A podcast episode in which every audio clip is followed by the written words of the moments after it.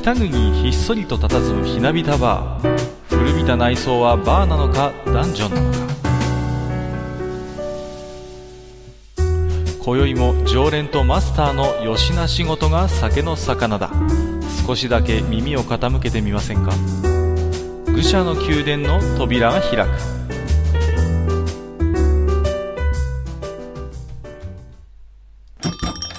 ややマスター今日も来ましたよ、はい、いらっしゃい。どうもどうもあのー前回もちょっとねお話ししたんですけどもはい。どうやらマスターもあれをご覧になったということでね、あれですね。はいはいはい、風の噂で聞いたんですが、はい、はい。うん、でね、まあ、はいあのね、枕でね、どこまで話せるかわかりませんけどもね、うん。若干、あのネタバレありで、うん。シン・ゴジラの感想などについて、うん。少しマスターとおしゃべりしたいと思ってるんですよ。ほうほですので、まあ、これからご覧になる予定の方とかね、少しでも興味を持っていて、まだご覧になってない方は、ちょっとここ飛ばしていただくことをね、う。はい、はい。すみません、せっかくね、ポッドキャストよし聞くぞという方にね、いきなりこんな話をするのは大変失礼なんですけれども、ね飛ばせって言っても、じゃあどこまで飛ばすんだよそうですね僕らもね、今収録してるから、い今の時点でわかんないけどね。うーん、目標決めましょうか、マスター。はい、はい。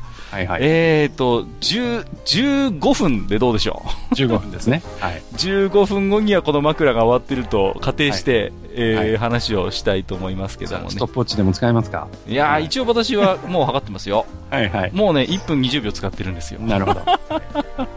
ということで、えーと、すみません、ネタバレをね、聞きたくないという方は、15分ぐらいまでちょっと飛ばしていただくことを。推奨させていただきます。申し訳ないですはい。はい。いいかな？うんじゃあ、あの、シン・ゴジラね。まあ、あの、前回の、えっ、と、放送の時点で私は劇場で2回見てまして、はい、はいマスタ。ーも最近ご覧になったということでね。そうですね、見てきました。うんうんうん。どうでした？率直に。こう。そうですね。うんあのーまあね、一言で言うのがすごく難しくて、うんうん。あのー面白かったかと言われると、うん。うーんってなるし、うんうんじゃあ、つまらなかったのか、くだらなかったのかって言われると、いや、そうじゃないうん。うん。なるんですよね。そうですね。で、こう、非常に何かその、見た後で何かその、自分の中に何かこう、傷跡的なものを残されているという、傷跡ね。う。うんん、うん。そういう映画でしたね。だから、あれでしょ？あの、僕もそうだったんですけど、ご覧になった後に、あの、うんマスターもね、あの、ご覧になった後に、あの、しばらくゴジラのことを考えたりとか、そうそうそう。一晩寝て起きても、ふと考えたりとか、そうそうそう。。ね、そういうことがあったっていうね。うん私も本当にそうだったんですよね。うん。はい。うん。なんかしばらく、このゴジラって何だったんだろうなーってことは、うん。いろいろ考えましてね。うん。あえてしばらくネットの情報は遮断して、私なりに悶々と考えたりもしたりね。はいはい。うん、したんですよね。うん。あのー、なんていうんですかね。シン・ゴジラのシンは何なのかっていうことでね。う。うんん。例えば私は結構、東宝の特撮映画好きでよく見たんですけども、はいあのー初代のゴジラですよ。うん。ね、本田一郎さんの、あの初代ゴジラの、ごあのーゴジラっていうのはまさに神としてのゴジラだったわけですよ。言っはいはい。てみれば。はいはいもうね、あのー地球の怒りと言いますか。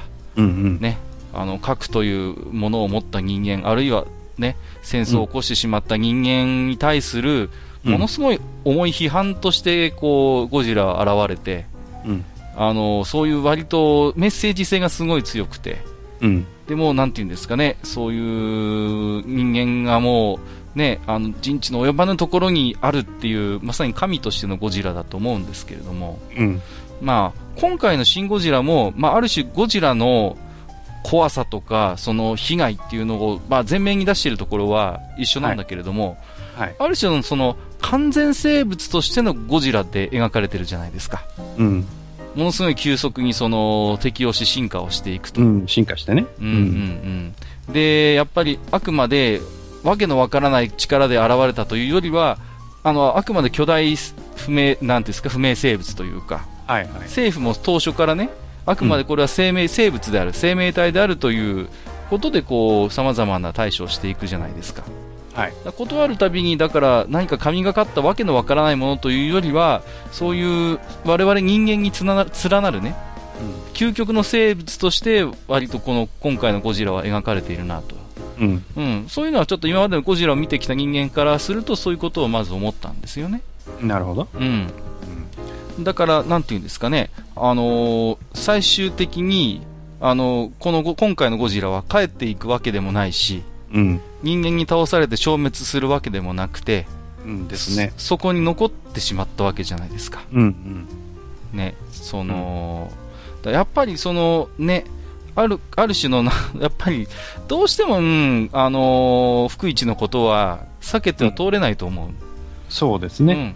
ううん。ん。言ってみればあれは封じ込めたという言い方が一番近いと思うんですよ。うん。そうですね。う。うんん。だからまさにその原発の現状もそうじゃないですか。うんなんとか一応封じ込めているっていううん体で、うん。ね、あのーなってるわけで、はい。やっぱそこもやっぱり我々は連想せざるを得ないと。うん。途中ね、モニタリングポストなんて言葉までこの映画には出てきますよね。出てきますね。うん。これだってやはりそういうものをある種想起させる意図を持って持ち出してきた言葉だと思うんですよ。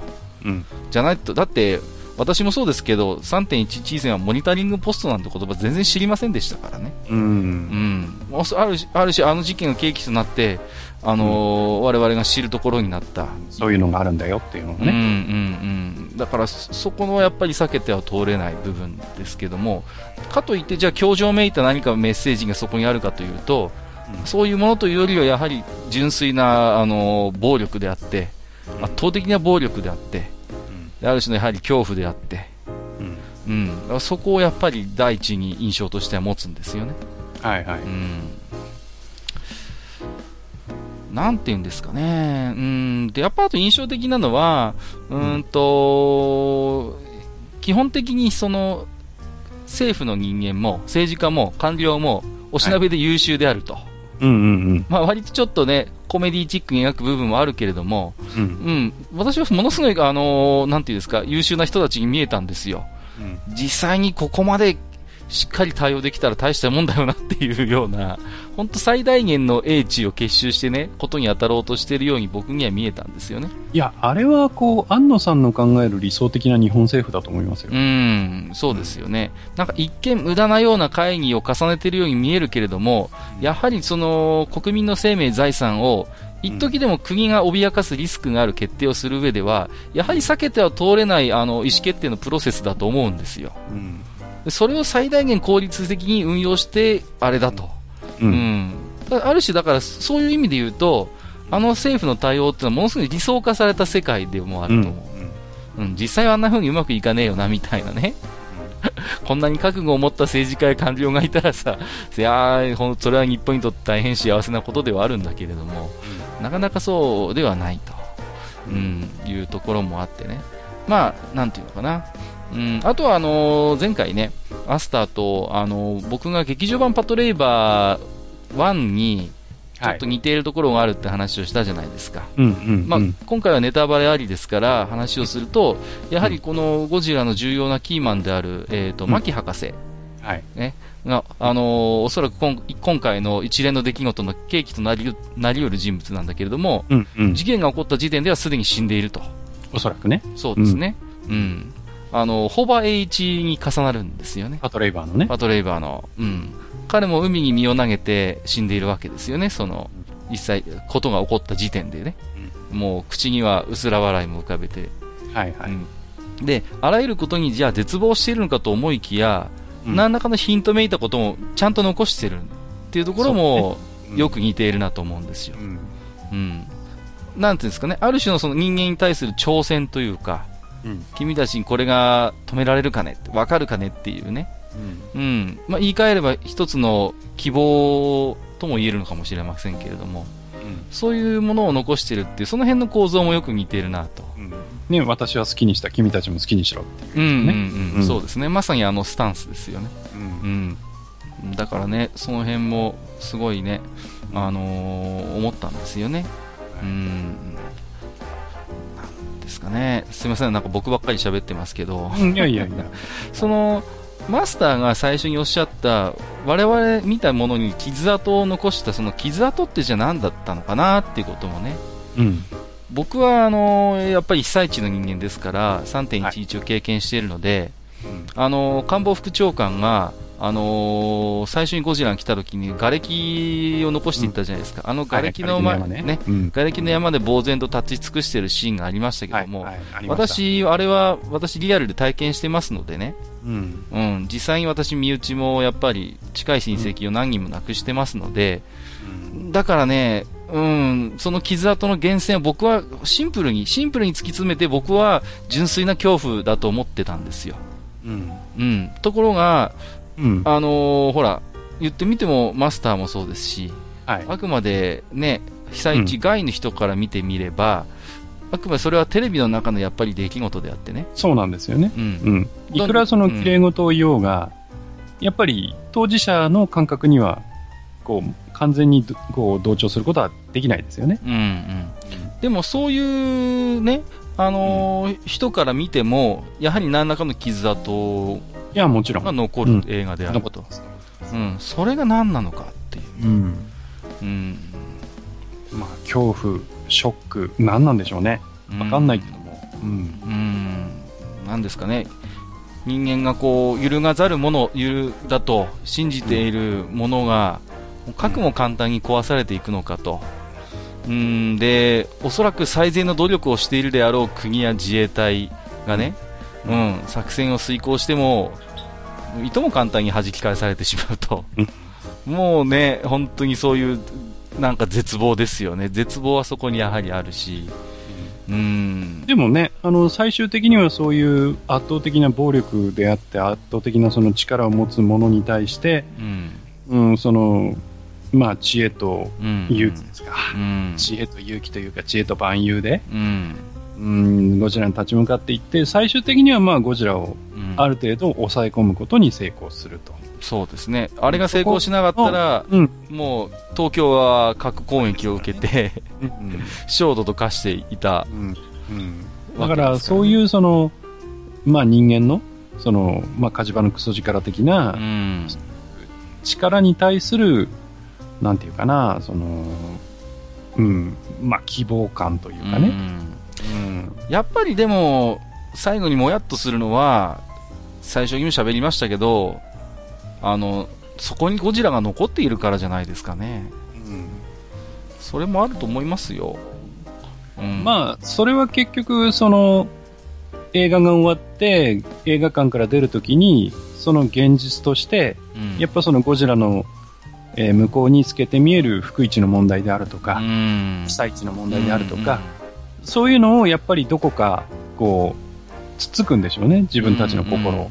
うん今ある現実としてやっぱりね、あのーそれはやっぱりほら被災地以外の人間でもうん。日々やっぱりねニュースややっぱりね伝聞を通じてやっぱり意識せざるを得ないわけだから、うん。ね、やっぱりそこのうーん感覚にどこかリンクするところもあるんでしょうね、うん。うん。だからやっぱり3.11を経験してないうん。にえー、と日本人が見るのとやっぱりそれを経験した人が見るのではうん。やっぱり、うん、被災地にいるいないに関わらず、やっぱり、うん、この映画の見方は変わってくるんだと思います。あと、うん。3.11がなかったら、うん。この映画はできてなかったかもしれなああ、それもあるかもしれませんね。うん確かにね。うんね。。そんな風に思いますよ。そうですね。まあ、あのーまあ、いずれにしろね、とんでもないものを見せてくれたなとうんいうところは間違いなくあるわけであって、そうですね。うん。だそれはある種一つの東うーんと特撮の映画として、うん。やっぱりそういう側面だけ見ればやっぱり成功と言えるんじゃないですか？うん。まあ、それはそうでしょううんね。うん。ですから、えー、あのね、いろいろと、不思議とね、この安野さんの映画っていうのはね、見終わった後に何かを喋りたくなるっていうね、困った特徴がありましてね。なんかしゃ、それでね、いざ語ろうとすると何も喋れないっていうことをうん我々は繰り返すんだけれども、はい。まあ、いずれね、そういうことで、あと1分ですけれども、あのーまあ、まさ、ね、あのまさか、ネタバレ、いやと思って、えっ、と、き聞いてて見てない方が、まあまあ、いるかな、いるかもしれませんけども、まあ、あの、一度、ぜひご覧になっていただいて、うん。僕らが体験した、このね、もやっとしたものが何なのか。見るんだったら早いうちの方がいいと思います。ああ、そうですね。早いうちに見て、うん後から見る人が、うわーなんだーって言って、こう、傷を受けるのをね、ニヤニヤしながら見てた方がいいと思います。ぜひですね、えー我々と同じ、あの、ゴジラ被害者の会にですね、えーですね。えーうん新規会員募集中ということでございますので、よろしくお願いします。はい。えー、ということでですね、えー全く本編と関係ない枕をおしゃべりさせていただきましたけども、はい。えー今日は予告しておりましたように、はい。えっ、と、2016年の F1 もうんいよいよ前半戦が終了ということで、はい。はい。はい。えっ、と、結構ね、あの待ってた方もいらっしゃると思いますけども、えーはい本編では、えっ、と、マスターとですね、えっ、と、今年の F1 事情についていろいろとね、えー前半戦の模様などもね、いろいろと交えつつお話をしていきたいと思いますので、はい本日もよろしくお願いいたします。やりにくくってしょうがねえな。そうですね。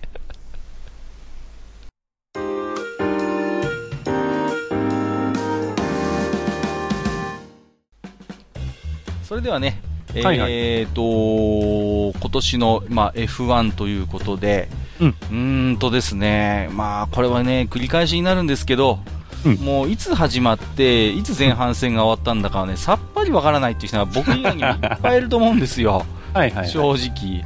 うん全然ニュースにも出てこないじゃないですか。うんうんうん、だからね、もう、まず今年のそういう、なんていうんですか、う、うん結果云々の前に、はいどういうチームが出てて、うん。うんうん。ね、今年どういう状況なのかって、そのあたりからね、ちょっとお話ししてもらいたいなと思ってるんですよ。なるほど、なるほど。うん。で、前回の F1 回で、まあ、いろいろとね、まあ、ルール的な部分とか、あるいはその、なんていうんですかね、あの、メカニックの部分の様々な違い聞いて、私もいろいろと驚かされたんですけれども、はい。まあ、その辺のちょっと、あのー復習も兼ねましてですね、うんうん。ええまずはその辺の今年参戦しているチームの紹介みたいなものをね、はいはい。ぜひいろいろとお伺いしておきたいと思うんですけれども。了解です、了解です。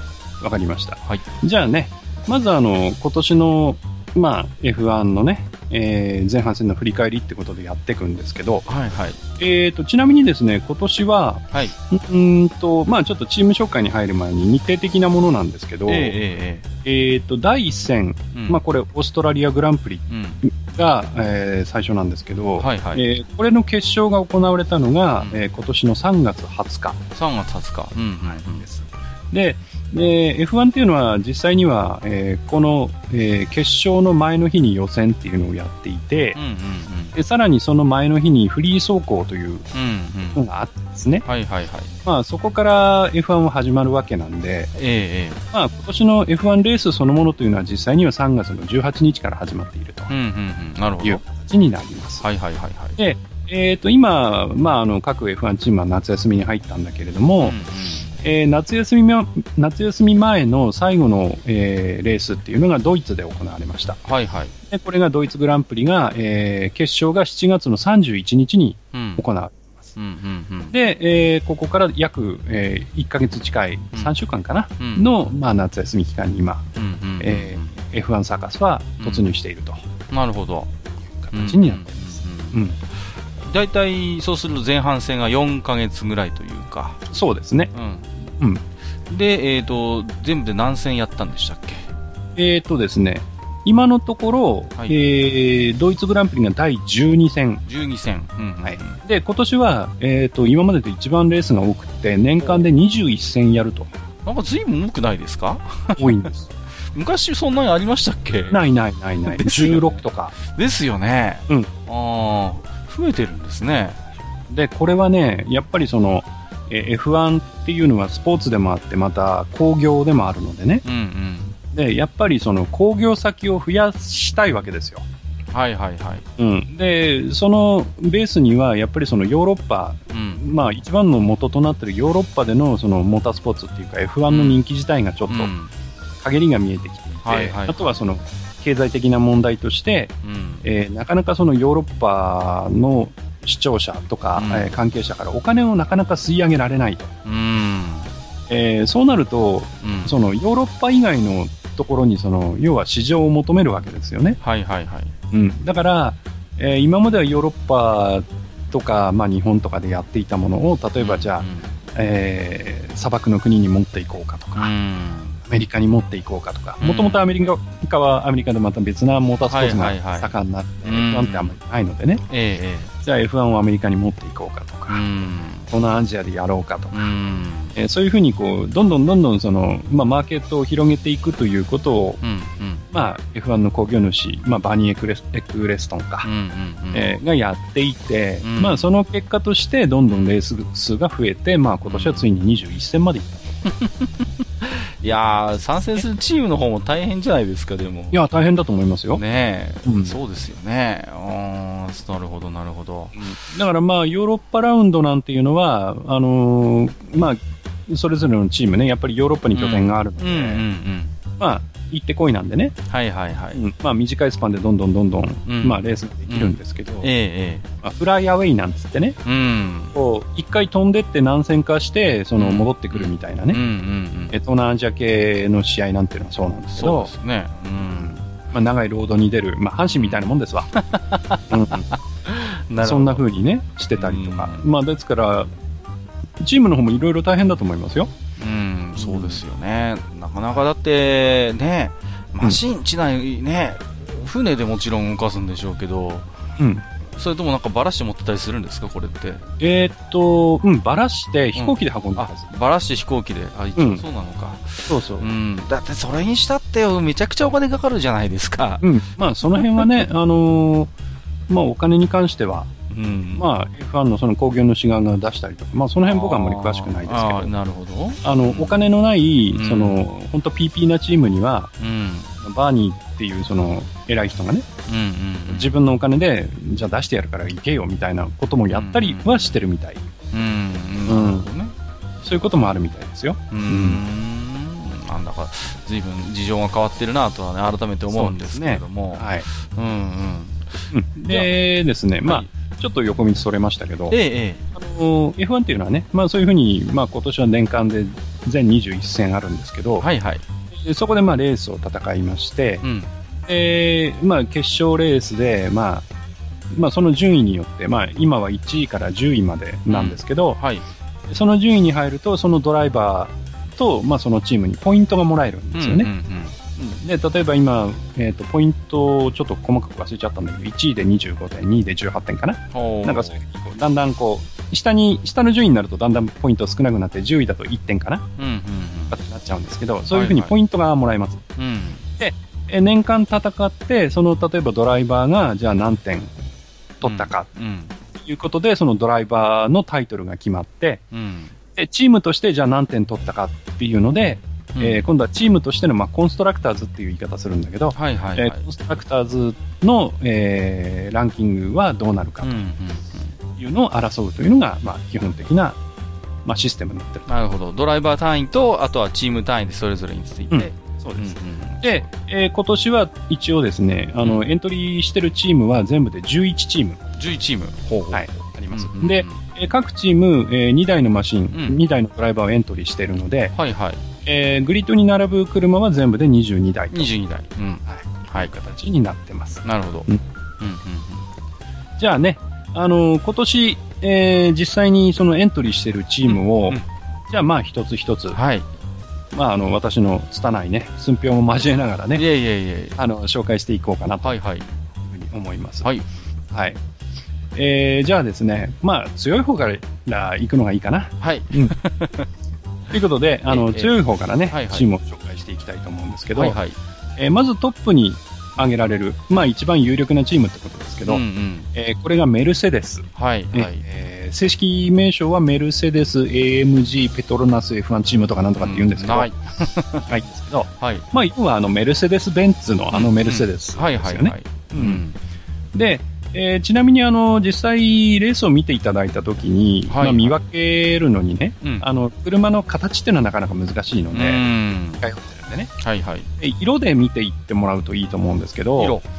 えーメルセデスの車っていうのは、えー全体がまずシルバーです。はいはいはい。えー全体がシルバーで、そこにあの、ペトロナスっていう、えースポンサーが、これ、油屋さんなんだけど、へえー油屋さんがついていて、このペトロナスの色っていうのがメタリックグリーンなんですよね。ほうほうほうほう。で、まあ、後ろの方にちょろっと黒があって、うんだから、まあシルバーと、えーメタリックグリーンの車が走ってたら、ああ、メルセデスだなとうんうんうん思っていただければいいかなと思います。まあ、あの、でっかいね、あの、シルバーアローもついてるんだけど、うん。うんうんうんメルセデスのマークですね。あれもついてはいますけど。色で見分けるんであれば、シルバーと緑を見ていただければいいかなとなるほど。うん思います。で、えーこのチームっていうのは、あの、参戦はすごく古くって、ええ。えっと、1954年かな、うん、もそのぐらいから参戦してるうチームなんですけう、ど半、世紀以上前ですね。うんなんですけど、ずーっとその参戦を続けてたわけではなくて、はいはい。一時いなくなったりしてるんですよね。うん、確かになんか、そんなに昔から継続的に出てたかなっていうのは、それこそね、あの、セナタのプロストだのって言ってる頃っていうのは出てないんですよ。そうですよね。うん。そうそう。で、えっ、と、実はね、その、今のメルセデスのチームっていうのは、はいはい。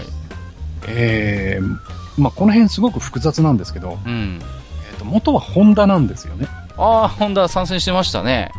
はいはいはいはい。で、あのーまあ、2009年うん。に、うんあのーまあ、旧ホンダ F1、あのーうんその後にブラウン、えっ、と、ブラウンレーシングか。うん。っていう、あのー名前になったプライベーターに1年になってるんですけど、はいはい。でまあ、ホンダが、えー自分たちで F1 に参戦して、ボディも作るよ、くるエンジンも作るよ、で、ドライバーもに佐藤拓磨乗せるよみたいなことでやったんだけど、うん。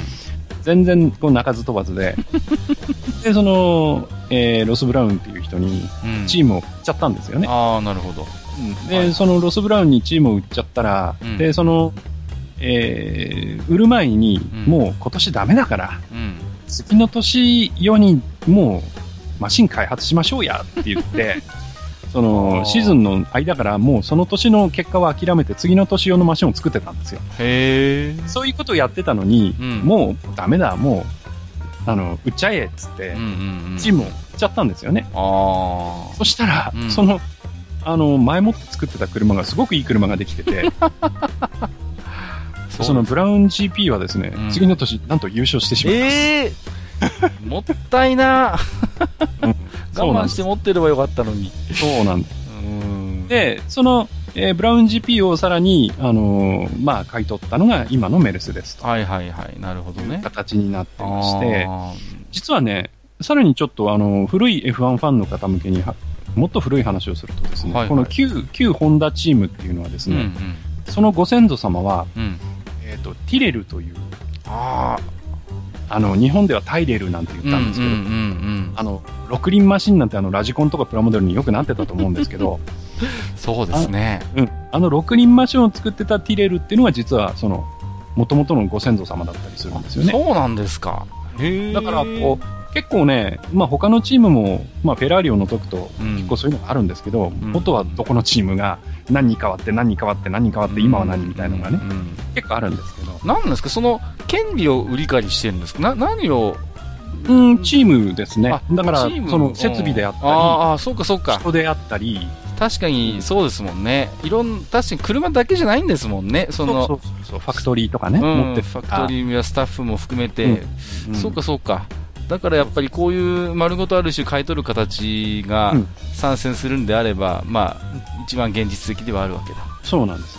うん。うん。で、まあ、メルセデスは、まあ、そんなことでね、まあうん、実は元はホンダのチームで、今別にホンダが参戦してるっておかしな状況になってるんだけど、別にホンダが出てますからね。そうそうそう。まあ、まあ、それは今言ってもしょしょうがないことなんですけど、ええねえで、まあ、このメルセデスのチームっていうのは、えっ、と、まあ、えー現在の、えー形でもう完全に車も作るよ、エンジンも作るよっていうチームになる前は、えうん。単純に今のホンダみたいにエンジンのサプライヤーとして参戦してた時代が、えー結構10年以上あります。なるほど。じゃあ、他のチームにある意味供給していたと。そうです、そうです。うん例えばマクラーレンであるとか、ええええええそんなとこにエンジンを供給していたと。なるほどね。うんで、まあエンジン供給してるうちにやっぱり自分たちでやろうぜってことになって、うんうんまあ参戦してくるような形になったんですけどね。なるほどね。うんで、えー前の F1 回の時にも話をしたんですが、はいはい。あの2014年からまあルールが変わってね、うんうん。うんいわゆるエンジンっていうものから、うんあの、まあ、ハイブリッドうん。の、えーパワーユニットっていうものに、うん。まあ、変わってね。びっくりしました。エンジンじゃないって言うんだもん、マスター。そうなんで、その変更に最もうまく対応してるのが今このメルセデスと。なるほど。だから、えーパワーユニット単体で見ても、他のチームのパワーユニットに比べるとパワーがあって燃費がいいと言われてます。はあ。隙がないじゃないですか。そうなんです。はいうんで、もう実際にこれもこの間言った通り、2014年、2015年と、うんもうさっき言ったそのコンストラクターズっていう、うんそのチームのね、うん。は、えーチャンピオンを取っちゃってます。ぶっちぎりで。ぶっちぎりで。うん。で、まあ、おそらく今年の優勝もほぼ間違いないであろうと言われてます。いやいやいや、ちょっと待ってください。はいまあ前半戦ですよ、まだ。はい。そんなまだちょっとわからないでしょいやー、でもですね、まあこれはまた後で話をしますけど、ええー今年の前半の12戦で、うん。ほぼ優勝してるのはメルセデス。なので、はい。あ、ですから。はい。うんもうコンストラクターズのタイトルはもう間違いなくメルセデスだろうと。あ、もうそういうことなのね。で、今の、その、F1 グランプリのですね、うん。えー、興味というのはう、ん。2位のチームどこだろうねっていう、どうな、なんだかな というところと、あとは、まあ、ドライバーズの方がね、はいはい、はい。まあ、メルセデスにドライバー2人いますから、はいはいはいはい。どっちがチャンピオン取るだろうねっていうような、うん、あそこのやっぱりね、はい争いはあるでしょうからね。うんうんはいちなみに今年は、えーはい誰がドライバーとして参はいまあ、ドライバーは、まあ、ずっと変わっていないんですけど、はい。えールイス・ハミルトンというドライバーと、うん。まあ、これ、あの、えー車についてるナンバーは44番なんですけどね、はいはい。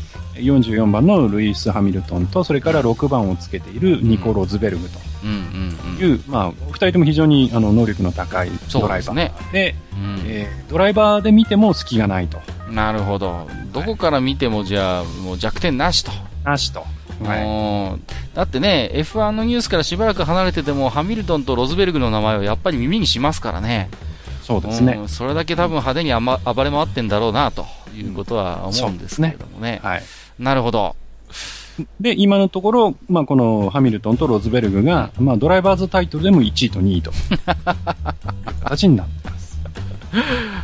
よくわかりました。ですから、まあ、優勝に関してはね、もう間違いなくメルセデスだろうとあ いうことが言えると思いますね。そうなんかな、うん、なんかどうなんだろうな、そこの楽しみが。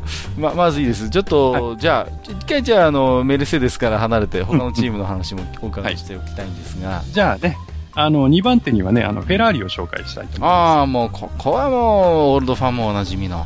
す。はい。あの、真っ赤なマシンで有名そうなね。ですよね。昔も今も変わらないっていう。そうですね。まあ、あの、ロッソコルサなんていう言い方しますけど、あ赤い色のね、あ、はいはいはい。マシンを、まあ、作ってる。まあ、これ一番あの、見分けるの簡単ですね。真っ赤ですから。そうですよね。まあ、本当にある種、伝伝統的な。どの色なんねで。すよね。うんただね、今年のマシンは若干ですね、うんあの、上の方に、はいはい。あの、ちょっと白い色が入っていましてあ、、そうなんですか？うん、白い色が入ってたり、あと、まあ、イタリアの、あのチームなんでう、ん。ちょっとあの、イタリアの国旗っぽい、ちあょっと入ってたりとかすはいるんですけど、はいはいはい。なるほどなるほど。まあ、全体はほぼ赤です。うんうんうんで、このチームはやっぱり、あのーね、あのー伝統的なチームで、うん。はいはいはあ F1 っていう、その、い。うん。まあ、世界選手権ができてから、うん。ずーっと参戦を続けてるのはこのフェラーリだけです。あ、そうなんですね。うん創設時からもう、あの、変わらず参加している変わらず参加してるのはもうフェラーリだけです。あ、そうなんですね。はい、もうへ1950年からなんですけど、もうずーっと参加してると。え。すごいっすね。うんで、やっぱりね、あの、伝統のチームだけあって、うん。えーこれまでにコンストラクターズのタイトルを16回も取ってます素し晴、らしい。うん。で、ワールドチャンピオンも全部で9人も出してる。うん、なるほど。ですからもう名門中の名門とうんうん。そういうこいうとです、ことが言えるかと思います。はいはい。それは疑いの余地はないでしょう。うんうん。ところがですね、まあ、名門だからなのか、うん。うん。まあ、イタリアだからなのか、はいはい。まあ、よくわかんないんですけど、うん。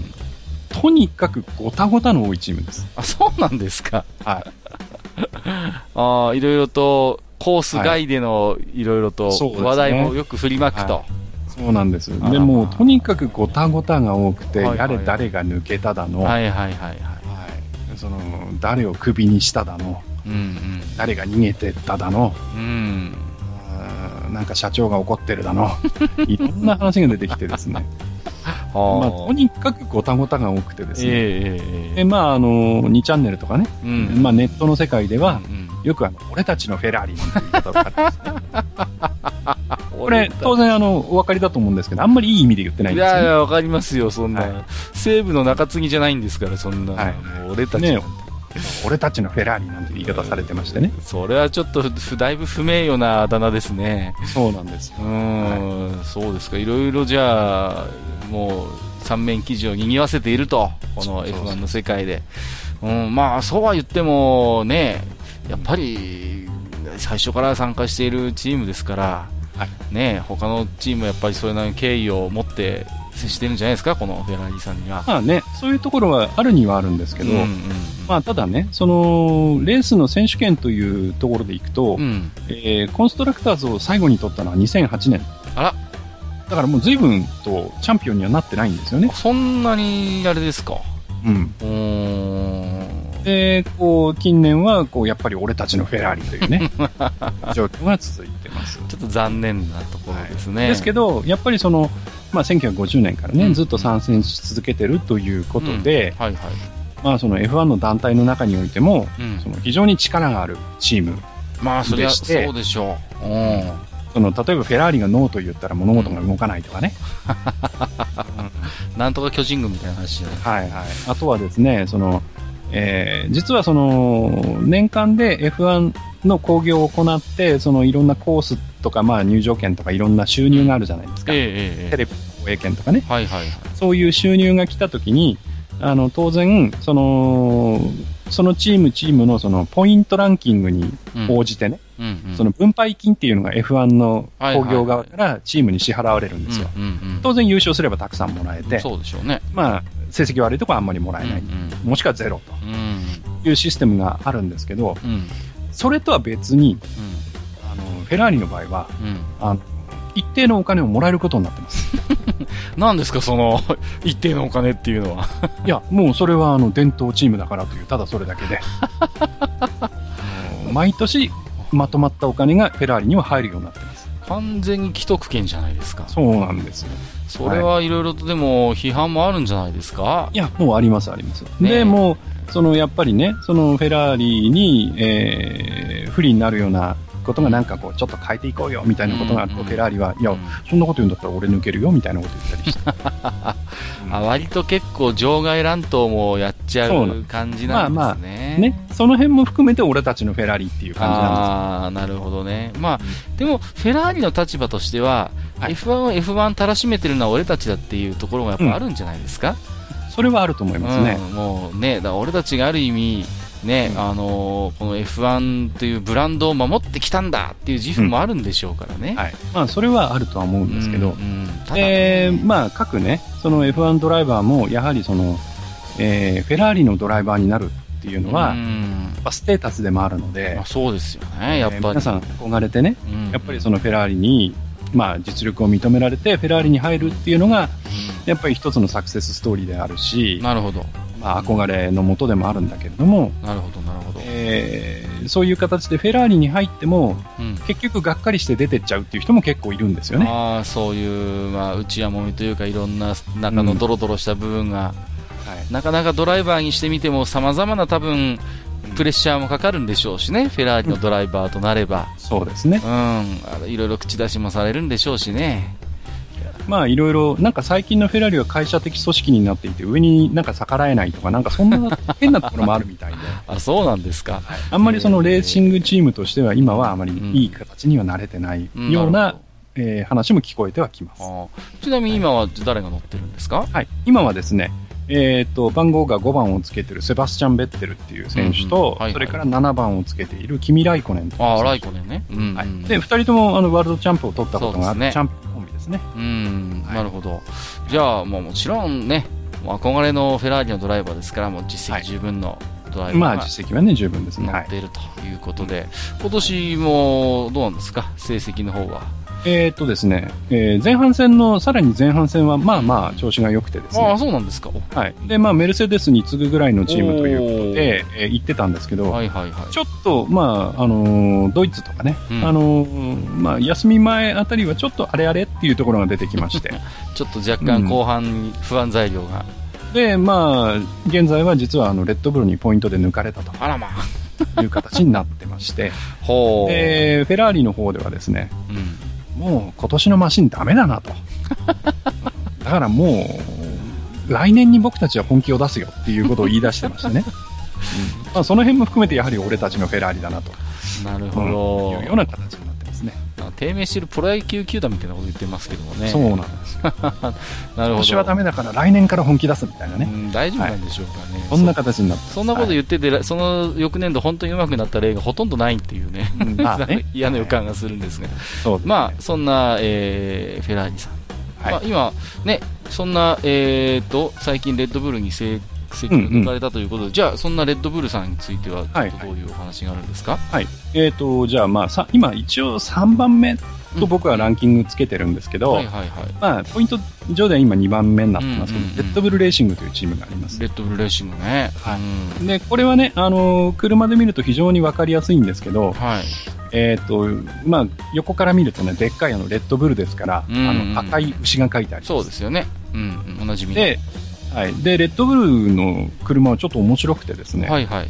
あのー全チームの中で唯一、うんうんあの、塗装が艶消し塗装です。へえ、ツルツルしてないの？ツルツルしてないんですよ。ほー。で、あのー全体は、まあ、紺というか紫というか、結構深めの色でう、ん、で、あのー背中のとこにはその赤い牛が書いてあって、うんうんで、ノーズの頭にはあの、レッドブルのマークってあの、なんか黄色い丸がうん、はい、あって、そうですね。それにこう、牛が向かい合ってるじゃないですか。だから、ノーズのとこに黄色が入ってて、うんうんうんうん。まあ、近年のマシンの中では結構カラフルな感じの。マシンになってます。うんうんうん。はい。あのー先ほどね、あのーやはり参戦するときには、どこかのチームを買い取って入るのが、うんうん。まあ一番効率的だって話をしてたじゃないですか。はいはい。まあ、レッドブルも当然ね、あの、その昔からのチームでないってことは僕もわかるんですけども、うんここもやっぱりどこかチームを買って参戦してきたんですか？そうですね。はい。で、もともとはレッドブルも、うんあのースポンサーとして参加をしていて、はいはいはい。あの、まあ、後でまた話が出てくるんですけど、うんあの、例えばザウバーであるとかっていうチええええームのスポンサーをやってたんですけど、はいはいはい。まあ、そのうちにやっぱり自分でやりたくなったんでしょううね。ん。で、あの、ジャガーというチームがあったんですけど、はいはいはい。はいまあ、イギリスのチームですね。で、これを買い取って、えー2005年からはレッドブルということで、はいはいはいはい。しているうんうんという形ですね。うん。なるほど。うん。でですね、レッドブルの面白いのは、うあのーこう、まあ、他にもあるっちゃあるんですけど、ん。うん。実はレッドブルってもう一チーム持っていて、うん、もう一チーム持ってるんです。はい。、で、うん、あの、ジュニアチームが実は、まあ、後で紹介しますけど、トロロッソっていうチチームを持っていて、ほで、あのーレッドブルの中で独自のそのドライバーの育成をしていてえ。で、その、若いドライバーを、まあ、下のカテゴリーで育てて、うんうんえー力がついてくると、まずそのジュニアチームのトロロッソっていうところにそのドライバーを上げて、うん。うんうんうん。さらにトロロッソである程度経験を積ませて活躍をしたドライバーはさらに、えーレッドブルに上げると。なるほどね。そういうステップアップできる仕組みっていうのを作ってます。へえ。た、だ、このステップアップの仕組みっていうのがう、ん。あの非常にこう成績に対して厳しい、うんうん結構厳しい、その、えー目でうん。うん。見てますので、うんうん。あのー何年か、まあ、1 2年くらいかな？2年くらい、その、うん実際走ってみて、うん。思ったような成績を上げられないと、容赦なく切られるというね。ああ、そういう厳しさもあるわけですね。あであと、レッドブルのドライバーは、他のチームのドライバーに比べて給料安いらしいです。あ。なんていうんですかね、ちょっとサラリーマンチックなんですかね、ある種。うん。まあ、その代わり、その、えー下のカテゴリーにいるときに、うんその、実績を認められて、レッドブルに目をつけられると、うんうん。逆にチャンスなんですよね。まあ F1 まで行ける道が開けるので、うん。そういう意味で言えば、ある種フェアなのかしらね。そうですね。ね。だから、どんどんどんどんその下から若い子たちが上がってくると。うんうんだけど、まあ、残るのはね、やっぱり大変と。うん。うん。まあ、チームですね。なるほど。そうですか。はい。うで、んえーこのチーム、まあ、ちょっと車の話に行くんですけど、はいはい。えっ、と、今このチームにはですね、まあ、ここお金があるチームなんで、うん。えっ、と、まあ、昔からね、あの、空力に関しては天才と言われてるエイドリアン・ニューウェイという、はいはいはい。えーデザイナーがいまして、えええで、まあ、この、この人もいろんなチームを渡り歩いてるんですけど、えうん。今はもう長いことレッドブルにあここに今席があると。所属、していまして、はいはい。このエイドリアン・ニューウェイの指導のもと、うんまあ、車を作っていて、うん。え非常にその空力、つまり空気抵抗とか、うん。その、えー空空気抵抗から生ずるダウンフォースとかって言うんですけど、えええーそういうものに非常にす優れたマシンを。作って、うんうん。えー非力なエンジンを積んでるんですけども非常に速いとへいう、えー車になってます。え。なるほど。うん。でえー今のその2014年のね、うんそのエンジンからパワーユニットへっていう変換の前は、うん。実は4年間、うん。あのコンストラクターズとドライバーのチャンピオンを独占してたんですよね。4年間も。4年間。じゃあまさに黄金時代があったわけですね。そうなんはで、この時は、まあ、エースドライバーが、まあ、今、フェラーリに行ってるセバスチャン・ベッテルっていうのが、なるほど。もともとレッドブル出身で、はいはいはいはい。はい。まあ、もともと、まあ、下のトロロッソにいて、レッドブルに上がってきてっていうドライバーなんですけど、まさにサクセスストーリーですね。そうなんで、ベッテルは、うんえー、レッドブルで4年間、その、うんうんうんえードライバーズチャンプを取って、すごい。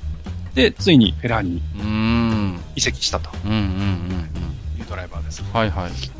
うん。で、まあ、2014年にその、んエンジンからうん。パワーユニットに変わったっていうことで、うん。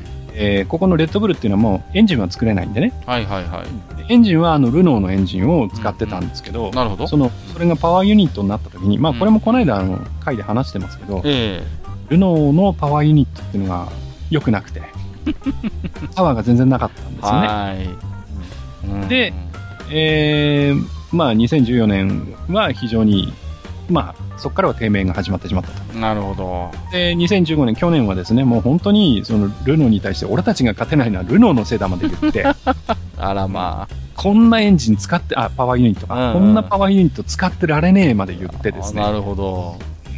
で、もうあのーもう来年からもうルノーじゃないパワーユニット積んじゃうよまで言ってたんですよね。はいはいはいはで、各方面いろんな品種買ったりしてるんですけい。ど、うんうん。ただ、やっぱりその、さっきも言ったように、エイドリアン・ニューウェイの作ったその、車体そのものっていうのはすごく性能がいいのでう、んなるほど。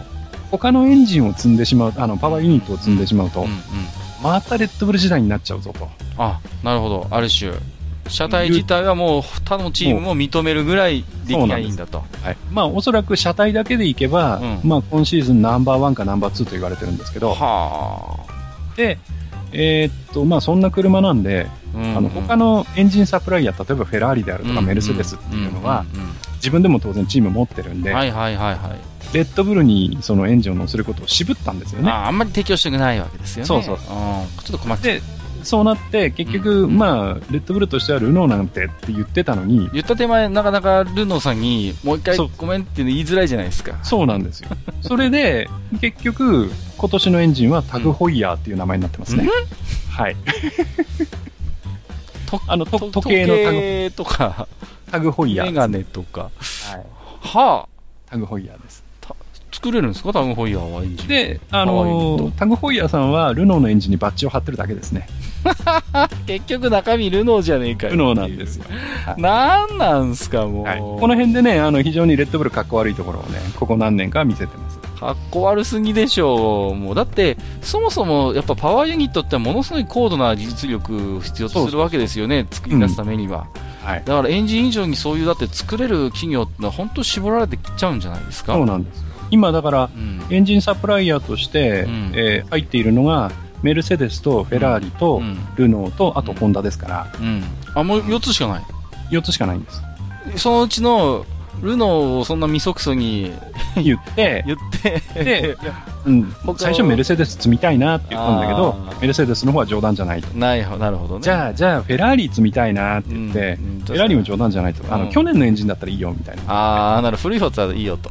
古いやつはいいよ、みたいうな。ん。で、ホンダさんどうかなみたいな。で、ホンダはホンダで、あの、マクラーレンとかも積んでるんですけど、マクラーレンの方がいい顔しなかったっていうね。あー、なるほどね。ううんうん。で、結局そうなると、積むエンジンないじゃないですか。ということで、まあ、まあ、裏で謝ったかどうかは知りませんけど、はいはいはいまあ、はい。タグホイヤーっていう名前のルノーエンジンを今年積んだんですね。なんだかなっていうね。それでは、そんな、あのーレッドブルレーシングは、今は年誰がドライバーとして乗ってるんですか？はいはい。えーとですね、まあ、ドドライバーは、えー3番をつけている、えーダニエル・リカルドと、うん。えーそれから26番をつけているダニエル・クビアトという選手だったんですが、はいはいはい。だったんですが、ええ、えー、まあ、さっきも言ったように、うんあの、レッドブルっていうのは、その、えー若いドライバーをステップアップさせる仕組みを持ってまして、え。うん。で、かつ、その、厳しくね、うん切り捨てるといううん、うん。ところがありまして、はいはいはい。実はあの、第5戦のスペイングランプリから、うん。そのダニール・クビアトといううん。ドライバーが下に落とされてしまいまして、うんうん。はい。それで、えートロロッソにいたうん33番をつけているマックス・うんフェルスタッペンという選手がですね、うんうんえーレッドブルに上がってきて、えー現在は、えーリカルドとフェルスタッペン。うん。ああ、なるほど。あんまりこう、でもシーズン途中でうん、こういうドライバーの交代が、まあ、一応、まあ、違うチーム間であるって、あんま考えにくいですけどね。そうですうね。ん。まあ、これは本当に、だから、2チーム、まあ、えー持ってて、片っぽがジュニアチームっていううんレッドグループならではなるほど。かなっていうう感ん。そう考えると、ものすごいお金持ってるんですね、このレッドブルっていう。じ。すごいです。うん。そんなに売れてるのかねという。なんか他にもいろいろ事業してるんですかね。うん。なんかよくわかんないけど、結構いろんなところにレッドブルそうそう。ね。スポンサーしてて、そうですよね。割となんていうんですか、新興のスポーツとかね、割となんていうんですか、そういうものだと、よくここがお金出して大会運営してたりとかね、よく見るんですよでね。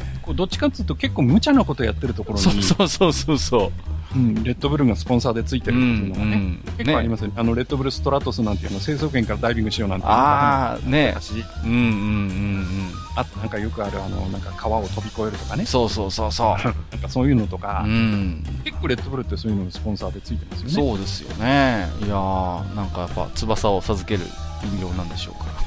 そういうイメージ。だからね、うんレッドブルのドリンクなんて元手なんて大してかかってないでしょ。ある種やっぱりブランド力といいますか。ああ、なるほど。いや、ねでも昔はそういうジュニアチームを他に持ってて、そことこうドライバーが交代するなんてことはなかなか考えにくかったですけどもね。そうね。うん。そう、ある種でも、リスクとしてですよ。その、例えばこのトロロッソをうまくコントロールして、レッドブルレーシングを上に押し上げるなんて、そういう、こう、なんていうのかな、レース上の公平性ってちゃんと担保されてるんですかね？そうですね。まあ、ないと思うんだけど、トロロッソがなんか邪魔をして、2位のチームとか邪魔をして、うんレッドブルがこう、1位になるようにするとかね。うんそういうことはないのかなってちょっとだけ思ったんですけど。まあ、それはないとは思うんですけど、うんうんうんまあ、その、例えばトロロッソが他のチームを邪魔して、レッドブルんうんうの、んその、勝ちに寄与するっていうのはないと思うんだけれども、うん。ただ、その、例えば後ろからレッドブルが追い上げてきたときに、うんうん。あの、トロロッソは道を譲るぐらいはあるかもしれないですね。なるほどね。それやっとかないと、うん。お前分かってんのかと。はいはいはいはい。お前、将来的にレッドブルに上がんなくなっちゃうぞ、みたいなことはあるかもしれないですね。なるほどね。いやーだからね、わずか11チームの中にそうやって、2チームも、まあ実質2チーム持っててるグループがあるとやっぱ驚きですけどね。うん。だから、うん。実は、その、他のね、例えばメルセデスとか、うんうん。フェラーリっていうのも、実はジュニアチームを持ちたいなという気持ちは持ってるんですよ。なるほどね。まあ、少なくともこの、レッドブルと、あの、トロロスの関係はまあなんかうまくいっているようだと。はい機能しているようだというわけですもんね。そうですねんなるほどね。はいはいはい。じゃあ、はいちょっとじゃあまあ、うん一旦そうですね。じゃあまた違うチーム少しご紹介いただければと思いますが。じゃあだんだんあの、回、回というかね、はいはい中断のチームに移っていくんですけど、えええ次はですね、あの、ウィリアムズというチームを紹介しましえ。ょう。ウィリアムズ、ここも僕は知ってますよ。はい。うんで、あの、ウィリアムズっていうところもね、うんあの、古いチームで、うんうん。えー今のマシンの色は、うんえーほぼ白です。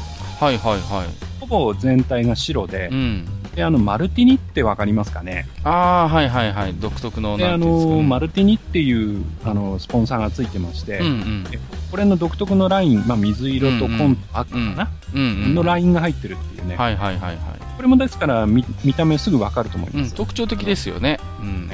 で、そういう白いマシンを今うん作ってます。はい。で、このウィリアムズっていうチームは、えっ、と、やっぱりここも古いチームで、うんで、ここはしかもあの、メーカーさんじゃないんですよね。うんうんメーカーさんじゃなくて、そのプライベーターで、えっ、と、1975年、うん。うんうんうん。前身チームはもっと前みたいなんですけど、はいはいはいはい。からずっと参戦を続けてる。うんうんで、あの、東証フランク・ウィリアムズつってね、うんうん。うん。あの、チームの代表が、まあ、今は変わっちゃいましたけど、ええフランク・ウィリアムズっていう人がね、うん。はい、代表やっていてっていううーん。チームですね。はいはいはいはい。で、あの、前はね、それこそ、ウィリアムズ・ホンダなんつってね、そうそうそう。そのイメージがある。ホンダを積んでいたりとうんか、うん。また、もうちょっと時代が、まあ、下ってくると、トヨタのエンジンを積んでるうんうん、ありましたね。で、トヨタのエンジンを積んでる頃は、うん実はあの中島和樹っていうあの、はいはいはい。中島さんの息子さんですね、うんうんうんがあの所属していたことうん。もありますうー。んで、ここも、まあ、いろいろ、やっぱり、レース屋さんなんで、はいエンジンはいろんなところを積んでるんですけど、うんうんえーとその昔はね、それこそ、えーセナ、プロストの時代にはうん。う、んノーエンジンを積んでね、うん。うん。でしかもアクティブサスなんつうものを積んだりしてね、はいはいはいはい。で、あの、まあ、えーっと、ナイジェル・マンセルっていうドライバーさんがいまして、うんうん。で、そのナイジェル・マンセルが乗る、その、えーウィリアムズ・ルノーが、あの、えーマクラーレン、ホンダを、えー買ってる、その、うん。アイルトン・セナを後ろから追いかけますっていううね。ん。そんなレースもよくありました。うん。よく見たいです。ですね。はいはいはい。ね、やっぱりここもなんていうんですか、そういう、ね、あの、車屋さんとか、そういうね、あの、モーター屋さんをバックボーンに持たない、はい。ね、あのチームとして、やっぱりそれはそれですごいプライドがあったチームじゃなかったかなそうですね。はい。そういう印象が残ってますけどもね。ちなみに、その、まあ、さっき、あの、まあ、えーレッドブルにエイドリアン・ニューウェイという人が、あの、空力の天才がいるよって話をして。マンセルがね、うんそのセナを追いかけ回してる頃の、ウィリアムズのマシンをデザインしてたのも、実はこのエイドリアン・ニューウェイだったりするんですよああ、なるほど。うんそう考えれば、やっぱりこの方は昔から実績があると。実績があるんですようー。ん。なるほどね。はい、で今あの、ウィリアムズの車っていうのは、うんまあ、エンジンはあの最強と言われているメルセデスの、うん、ね。パワーユニットを積んでまして、はいはいはいはい。でまあ、速いはずなんですけど、うん。なんですけど、うんちょっとね、最近、ここ2年ぐらいはですね、うんちょっとそのサーキットによってですね、うん。やったら速いところとやったら遅いところがあってですね、あなんかその、なんか得意なところ、不得意なところっていうのがものすごくはっきりしちゃってるような、ん、なるほどね。うんそんな感じで現状としては、まあうん4番手、5番手ぐらいのなるほど。位置かなとはいはいはいはい。チームですね。うんうんうん。で、あと、まあこのチームでね、あの、うん忘れちゃいけないのは、はいあの、まあさっきもちょっと言いましたけど、アイルトン・セナーがね、えーうん最後に所属をしてう、ん。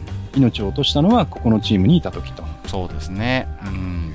で、実は今もね、うんこのウィリアムズのマシンには、うんあの、ノーズとかにね、あの、セナのマークが入ってます。あ、そうなんですね。今でも入ってます。ああ、やっぱりそのあたりの忘れないというところそうですねメモリアルというか。うん。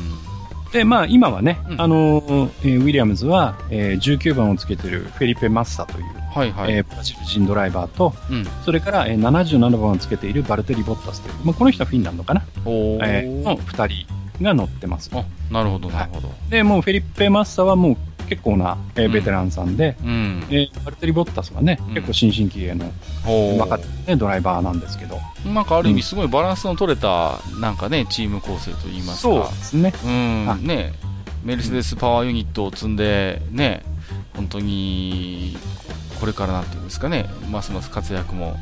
そうですね。ねはい。まあ、ある意味堅実にね、あのーうんやってるかなと。そうですね。こういうでもなんていうんですか、プライプライベーターといいますか、うんこういうチームの強みっていうのは、あんまりそういうし、なんていうんですかね、あの、しがらみがから離れて、いいものを割と取り入れやすいっていうメリットはありますよね。うん割とまあ、ただ、うん。あのーやっぱりお金がかかるんで、まあもどういう、その、うんうんうんえースポンサーを得てう、ん。うんまあその辺のこから悩みはねこうお金を引き出してやるかっていうところがあるので、まあ、そこのバックボーンの弱さは確かにあるあると思いますよね。ですから今、うんあの車乗ってるフェリペ・マッサーなんていうのは結構な、うんえーやっぱりスポンサーを連れてきてるはずなので、あ、もうドライバー個人としてね。そうですね。うんはいうんまあ、そういうところでやりくりしてるというところはあるかもしれないああ、なるほどね。うん。でもやっぱこういうところが入ってないとね。そうですね。うん。やっぱり、なんか F1 って、うん、やっぱ魅力が半減しちゃうんじゃないかなと思いますよね。まあ、中段以降はね、あのーまあ、結構そういうプライベーターも、うん。うんまあ、うん数ありますよ。はいはいはいまあ、次、次のチームもね、まあ、プライベーターと言っていいと思うんですけどおじゃあ、聞いてみますか。はい。えー次にね、紹介するのがですね、やっぱり、うん、4番手、5番手ぐらいの争いをしてるチームなんですけど、うん。フォースインディアというチームですね。インディア。インディアです。はで、あの、国籍は当然インドになりインド。ますね。へで、えーサハラフォースインディア F1 チームというチームなんですがえ。う、ん。えーこのチームはですね、えー車の色は、まあ、シルバーが多いんですけど、はいそこにあの、えーフォースインディアの、えーサハラのかな？あのうん、スポンサーのサハラの色だと思うんですけど、うんオレンジのラインが入ってます。ほうほうほうほう。なので、オレンジ色のラインが入ってたら、あ、このチームフォースインディアだなってすぐわかります。うん、なるほど。で、あとね、まあ、あのー今の F1 マシンって、形で見分けるのは結構大変なんですけど、ええええーこのフォースインディアの今のマシンはちょっと変わってましてえ、うん。ノーズに穴が2つ開いていて、なんか鼻の穴みたいなのがね、ノーズにあるので、カラーリングも相まってですね、非常にわかりやすいチームになってます。ああ、なるほど。で、このチームっていうのはまだあの若いチームで、えーうん参戦が2008年なんで、ああ、なるほど。まだうん10年経ってないはいはいはいはい。チームです。うんで、オーナーがやっぱりインドの人で、うん。えー J. マリアという、えー実業家の人です。あで、うんなんか飛行機会社とかも持ってるのかな？あ、なるほど。かなりの富豪であろうと。そうですね。はい。うんうんうん。で、まあ、あの、さっきも、さっきからね、そのレ、えーレース、レーシングチームのその、売り買いなんていう話も出てますけど、うんうん。ここも、あの、一から立ち上げたわけではなくええて、えもともとは、あの、91年から参戦をしているジョーダングランプリっていう。エディ・ジョーダンっていう人が、うん。まあ、この人も名物の人なんですけど、うんうん。えーその人が作ったチームを買い取って、うん。えーまあ、フォースインディアという名前に変えて、まあ、参戦してた。ほう。だから実際はファクトリーとかは今イギリスにあるのかな？ああ、なるほど。拠点自体はね。うんうんうんうん。まあね、あの、チームとしてはインドのチームなんですけどね。ええええはいえあの、当然、まあ、ここもプライベーターなので、えうんうん。えーエンジンは自分のところで作れないので、うん。最初はフェラーリのエンジン積んでたんですけど、うん、はいはいはい。はい、今はやっぱり、あのー人気の、うん。えーメルセデスのエンジンをね、メルセデス。積んで頑張ってます。ほう。はいで、ここはですね、うんあのーえーちょっとこれは個人的な印象なんですけど、うん。あの、コーナーよりも直線が速いっていうね。はいはいはいはい。まあ、言い方悪いですですけど、あの、直線番長っていう言い方あるんですけど、はいはいストはい。レートは速いぞ、みたいなね、なるほどね。うん印象があってですうね。ん。で、あの、ちょっと風の変化とかにちょっと弱いかなっていうよんうなイメージがあるんですけど、なるほど。ただ今年はですね、なかなか頑張っていて、うんうん。まあ今ドライバーもなかなか頑張ってくれていて、結構いい成績を収めてることが多いです。あ、そうなんですね。はいドライバーは？うんうんうん。はいはいはい。ただですね、うんやっぱりその、えーこのインドの実業家の、まあ、うんオーナーのね、うんビジェイ・マリアという人がですねうん。う、ん。ちょっと今怪しくなってまして。はい。そうなんですか？で、その、まあ、ここのところずーっとですね、その、ちょっとここ資金的に厳しいんじゃないの？っていう噂がですね、あらまずっと続いてます。あ。そんな噂が囁かれていると。はい。で、しかもですねう、ん。うん。あの、ビジェマリアがインドに帰ったら逮捕されるんじゃないかっていう噂もあるみたいで、ええあ、ちょっと、どうもその、あれですか。金儲けの、あれがよなんかろしくないと。係みたいなんですけどね。はいはいはいはいはい。ですから、まあその辺はちょっと先行きが、えー心配なところで。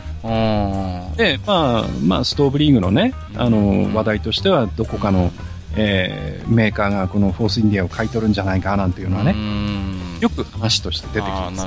やっぱりこういうところは一つその、まあ、個人所有といいますか、うん。そういうね、あの個人に依依拠する、やっぱチームの弱さですよね。やっぱ、その人自身うんに何かあった時に、ね、あの、ちょっと一気に屋台骨が揺らいでしまうといいますか。はいはい。ね、うんこれが組織であればね、その中で一人か二人不正をしてたって言ったら、まあその人に責任取ってね、詰め腹切らせれば組織としての体は守れるじゃないですか。うん。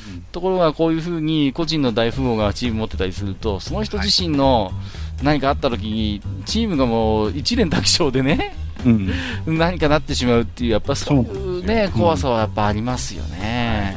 そうなんですうよね。んまあ、ただね、今本当にあの、ドライバーが頑張っているので、はいはいはい。そういう意味ではね、あの、うん変にその、チームがなくなっちゃったなんていうことはね、ぜひ避けていただきたい。そうですね頑張っていただきたいチームの一つですね。せっかくね、じわじわと最近実績が上がってるわけですから。ちなみにドライバーはどなたですか、はい。えっ、と、ドライバーはですね、えっ、と、27番をつけているニコ・ヒュルケンベルグという選手とですね、はいはい。それから11番をつけているセルジオ・ペレスという、この人は、えーっと、メキシコの人なんですけど。この2人のドライバーがいます。うんうんうんなるほど。でですね、あの、この実は、2人ともですね、うん。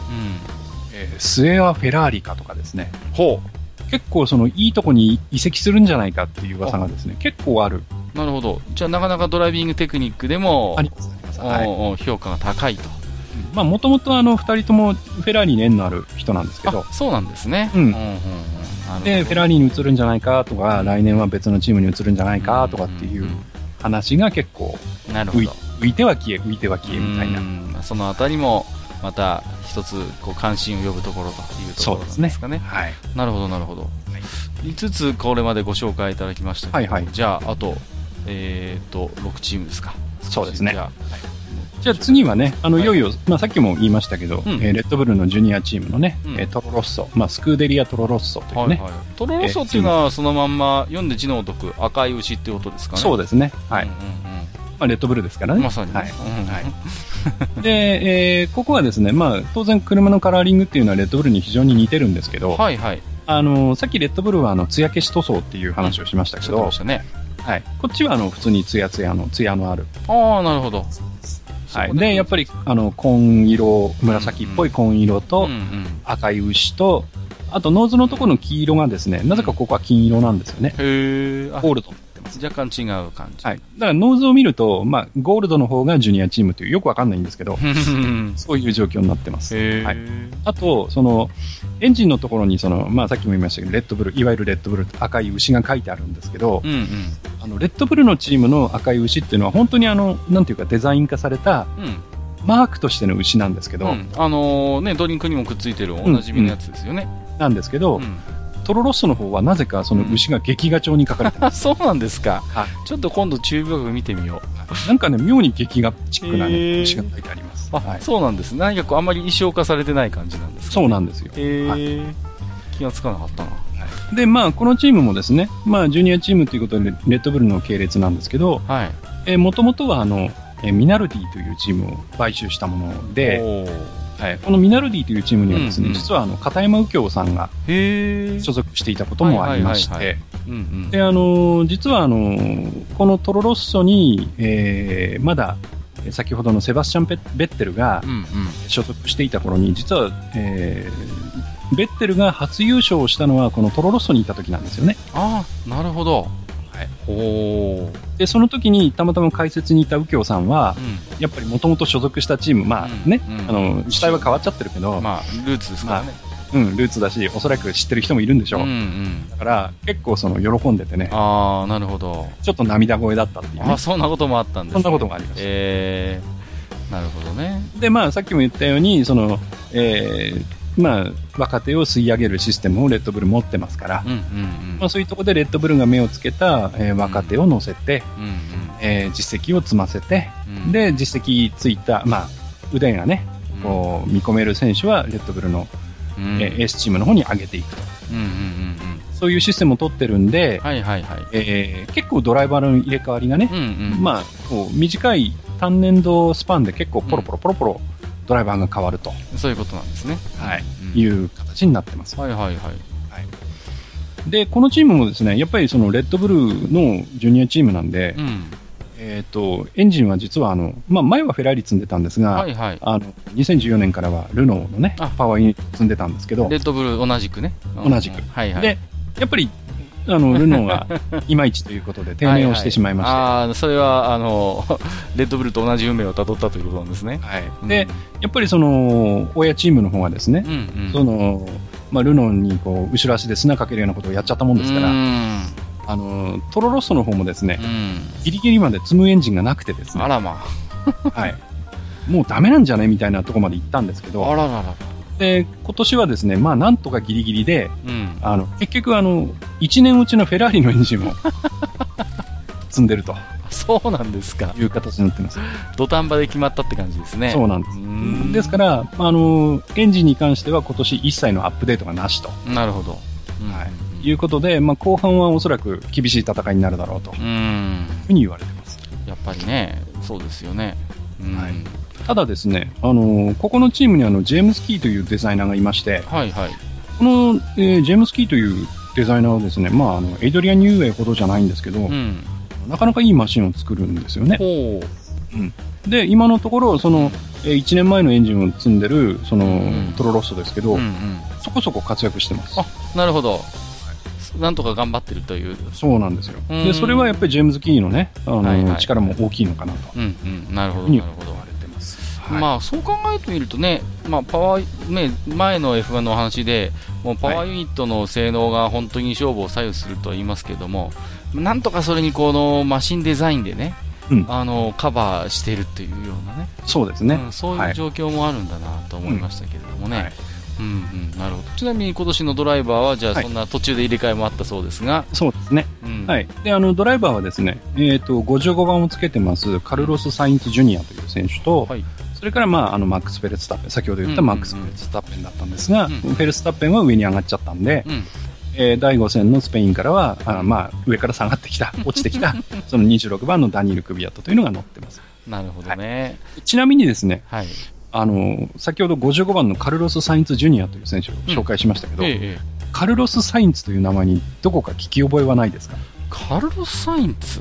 はい。うん？これですね、モータースポーツ好きな人だったら、うんん？っていう思う名前だと思うんですが、ほ実はこのカルロス・サインツ・ジュニアの親父さんはう。う、ん。まあカルロス・サインツなんですけど、うんうんこの人は実はあのラリーの世界で。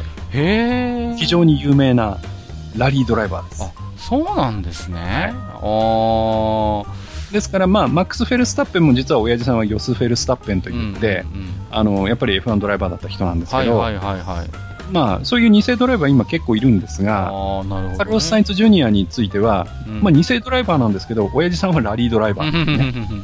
はい。ちょっと変わった経歴、まあ、経歴というかね。なるほど、ね。あの、親父さん。は、まあ、別の畑でやっぱり有名なドライバーだったと。ほまあでもね、畑こそ違いでやっぱりレーシングの世界では親子鷹のよそうですね。うな。なるはいほどね。まあ、ですから、あの、結構この、サインツとフェルスタッペンの親父さんは結構先来てますよ。はいはいはい。あ、そうなんですね。はい。結構顔見せてます。あ、なるほどね。うんうんうん。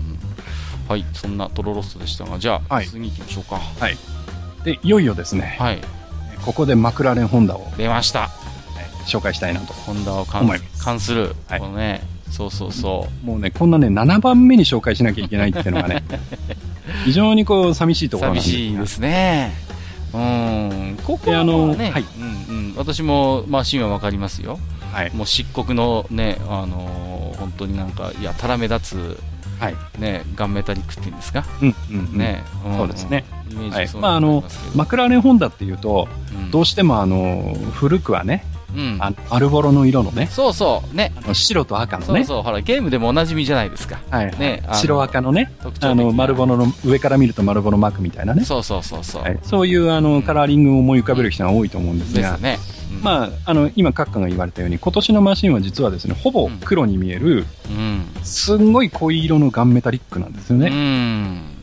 ですからもう、ほぼ真っ黒に見える真っ黒見えマシン。ますよね。うん。で、あの、今、実はマクラーレン、スポンサーも少ないので、余計な色が全然入ってないので、マクラーレンのマークの赤いのがちょっとぴょっと入ってるだけなんで、はいはいはいはい。まほぼ、あ、ああ、そうか。はいいや、かっこいいなと思って見てたんですけど、裏を返してみれば、スポンサーが少ないのか。少ないです。はいで、うんマクラーレンは、まあ、あの、ここもすごい古い、うん、そうですよね。名門チームでうん。で、名門チームなんですけど、今、全然スポンサーがいなくてですね、あらまあ。かなりその、ホンダからの持ち込みのお金で、うん。チームを回してるんじゃないかなっていうね、話もあるぐらいで。じゃあ、マクラーレンホンダと言いながら、実態としてはもしかしたらホンダマクラーレンかもしれないという。でもまあ、その辺はマクラーレンですからまあもちろんね、マクラーレンブランド。絶対その辺は譲らないと思うんまあですよ。そうでしょうね。はいおそらくはね。うんで、まあ、マクラーレンっていうのはね、あの、うん非常に、まあ、さっきも言いましたけど、あの、歴史のある、まあ、うん勇者あるね、はい名門チームでして、ほう実はこのチーム、あの、世界三大レースと言われうん。うる、ん。あの、モナコグランプリと、はいはい。まあ、カテゴリー違い違いますけど、ルマンの24時間レースと、うん。うんそれからインディの500っていうレースがあるんですよね、アメリカの。うんうんうん。これを全部制したことあるんですよね。はあ。うんいやもう F1 の世界に限らず、そうなんです。もうね、本当に。うん実は昔はインディも走ってたといううね。ん、なるほどね。で、ちなみにこの三大レース制覇っていうのをやってるのは、うん。このマクラーレンとあとメルセデスだけですねメルセ。デス。はい。なるほど。この2チームだけうんうんうん。なんです。はいへで、まあ、ここもね、やっぱ古いチームで、しかも名門っていうことがあって、うん。まあ、今では当たり前になった、そのうん、カーボンモノコックっていうのをね、うんうん炭素繊維を、あの、織り込んで作っうんあの、オートクレーブで、まあ、焼いて作るんですけど、うん。うんそういうボディを最初に採用したのは、ここのマクラーレンだし、あうんあと、まあ、えーここいろんな、あのーまあ、小さい会社も持っていてー、うんうん。実は今、全チームの F1 マシンの、あの、エンジンの ECU っていう、あの、エレクトロコントロール、うんうん。あの、電子、電子制御関係ですね。はいはいはいはい。それは全部、うんあの、どのチームも全部マクラーレンのものを使ってるんです。あ、そうなんですか。はいあらまあ。すごいですね。あんまり競合するところもないのかしら。うんなんか、その辺はまあ、ね、あのーレギュレーションで決めてるのが僕よくわかりませんけど、うん。なんかそんなね、ことになってます。うんうんうんなるほどでね。、まあね、あのーおそらくマクラーレンホンダというとね、皆さんご存知だと思うんですが、はいはい。あの、古くはね、さっきも言いました赤白ボディのね、うんあの、セナが乗ってた赤白の、うん、あの、ホンダのね、F1 マシンで、うんあの、1988年かな？黄金時代ですよ ?1988 年にはあの、16戦15勝ね。そうそうそう、もうね、我が世の春を謳歌した。そうそうそう。はい。うんまあ、そんなチームなんですけどう、んまあ、その後ね、あのーまあ、ホンダが、えー1992年に撤退してからは、まあ、いろいろプジョーのエンジンを積んだりとうか、ん一時フォードになったとか、ありましたね。まあ、その後は長くね、メルセデスのエンジンをずっと積んでたんですけども、はいはいはい。はい。ただ、あの、ここもね、名門とはいえ、あの、コンストラクターズのタイトル自体は、最後に取ったのが1998年で、うーん。もう15、6年、もっとかあ、ー20年近くう、ん、だいぶご無沙汰ですね。が取っで、あの、去年からねうん、またホンダと、あの、組みまして、はいはいはい。えー頑張ってるんですが、まだ今のところね、ホンダのパワーユニットっていうのが、うんまあ、他のメーカーさんに比べると、まだまだちょっと力が足りないということで、うん。ちょっと去年に関してはかなり惨敗という形になりました。だってね、ホンダにしても初めてパワーユニットを、まあ、開発してね、で、それでやっぱり乗っけたわけですから、そうですうね。ん、まあね、その、2015年はなかなか力を振るえなかったっていうのは、まあ、ある意味しょうがない部分もあるのかなと思いますけども。はいで、まあ、今年はね、うんうん。あの、やっぱり少しずつそのパワーアップをしてきていまして、はいはいはい。まあ、さっきそのしゅ、えー紹介したトロロッソであるとか、うんうん。えーフォースインディアなんていうのはね、うんうん。そろそろちょっとマクラーレン来るぞとはいはいはい。いうことで、最近ちょっと、えー警戒を始めてるとうんいうう。んうん。なるほどなるほど。で、うんあの、来年ぐらいにはね、あの、表彰台取りたいなっていうことを、まあ、マクラーレンが言ってますけど、なるほど。果たしてどこまでいけるかとうん。ですね。今年のドライバーは誰ですか、で、ここもですね、実はあの、ワールドチャンプコンビで、うんほう。えー14番のフェルナンド・アロンソ、アロンソね。うんそれから、えー22番のジェンソン・ジェンバートン。ソン・バトン。そうですよね。もここはもう有名どころが2人。う、占領、占領役者っていうところじゃないですか。そうですね。もう、はいレース外でもいろいろ話題を振りまく。ですね。うん。ですからね、やっぱりそういうネームバリューを考えてもね、この位置にマクラーレンが来ているっていうのは、やっぱりなんとも寂しいという。そうですね。うん、やっぱりもっと上位をかき回す、やっぱりね、活躍を期待したいチームではありますよね。で、ここのね、あの、マクラーレンの代表のね、あの、ロン・デニスという人がいるんですけど、はいはい。この人がね、またなかなかの癖者で、すごい完璧主義者らしいんですけど、えで、この人がいろいろこう、やっぱり、えーマクラーレンとそのホンダの結びつきっえていうのにかなりその執着をしていてう、ん。え本来であれば、あの、ホンダはエンジンサプライヤーなので、うん。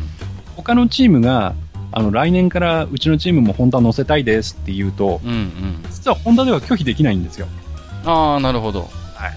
なんですけど、うん。でそれに対して、そのロン・デニスが結構ガタガタ言っていて、いやいや、ホンダはうちのもんだぞと。それはでも、本来筋で言えば筋違いの話なんでしょ？だって本本本来は筋違いです。うん、そうですよね。要は独占したいわけですか、マクラーレンとしては。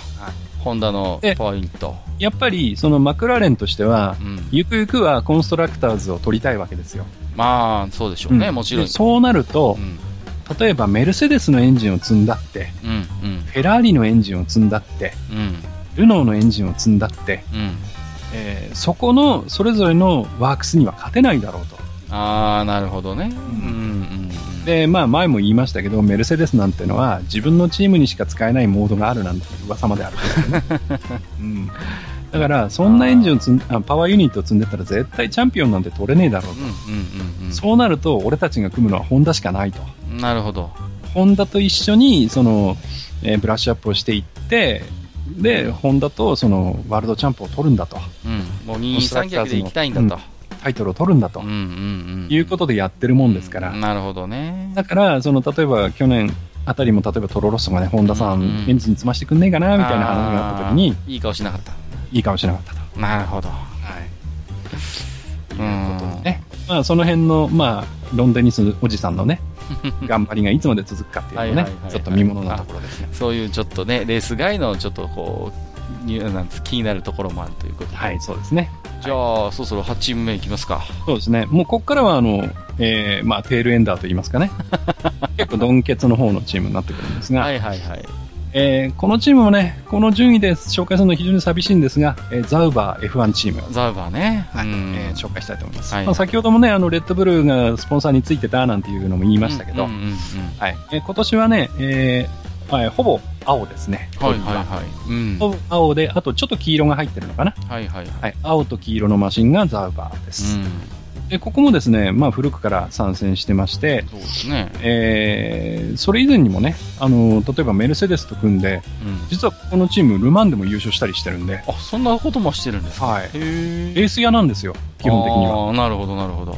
はいはいはい。で、まあレース屋だけあってう、ん。まあ自分たちでボディは作れるけどエンジンは作れないっていうことでね。うんうんうん。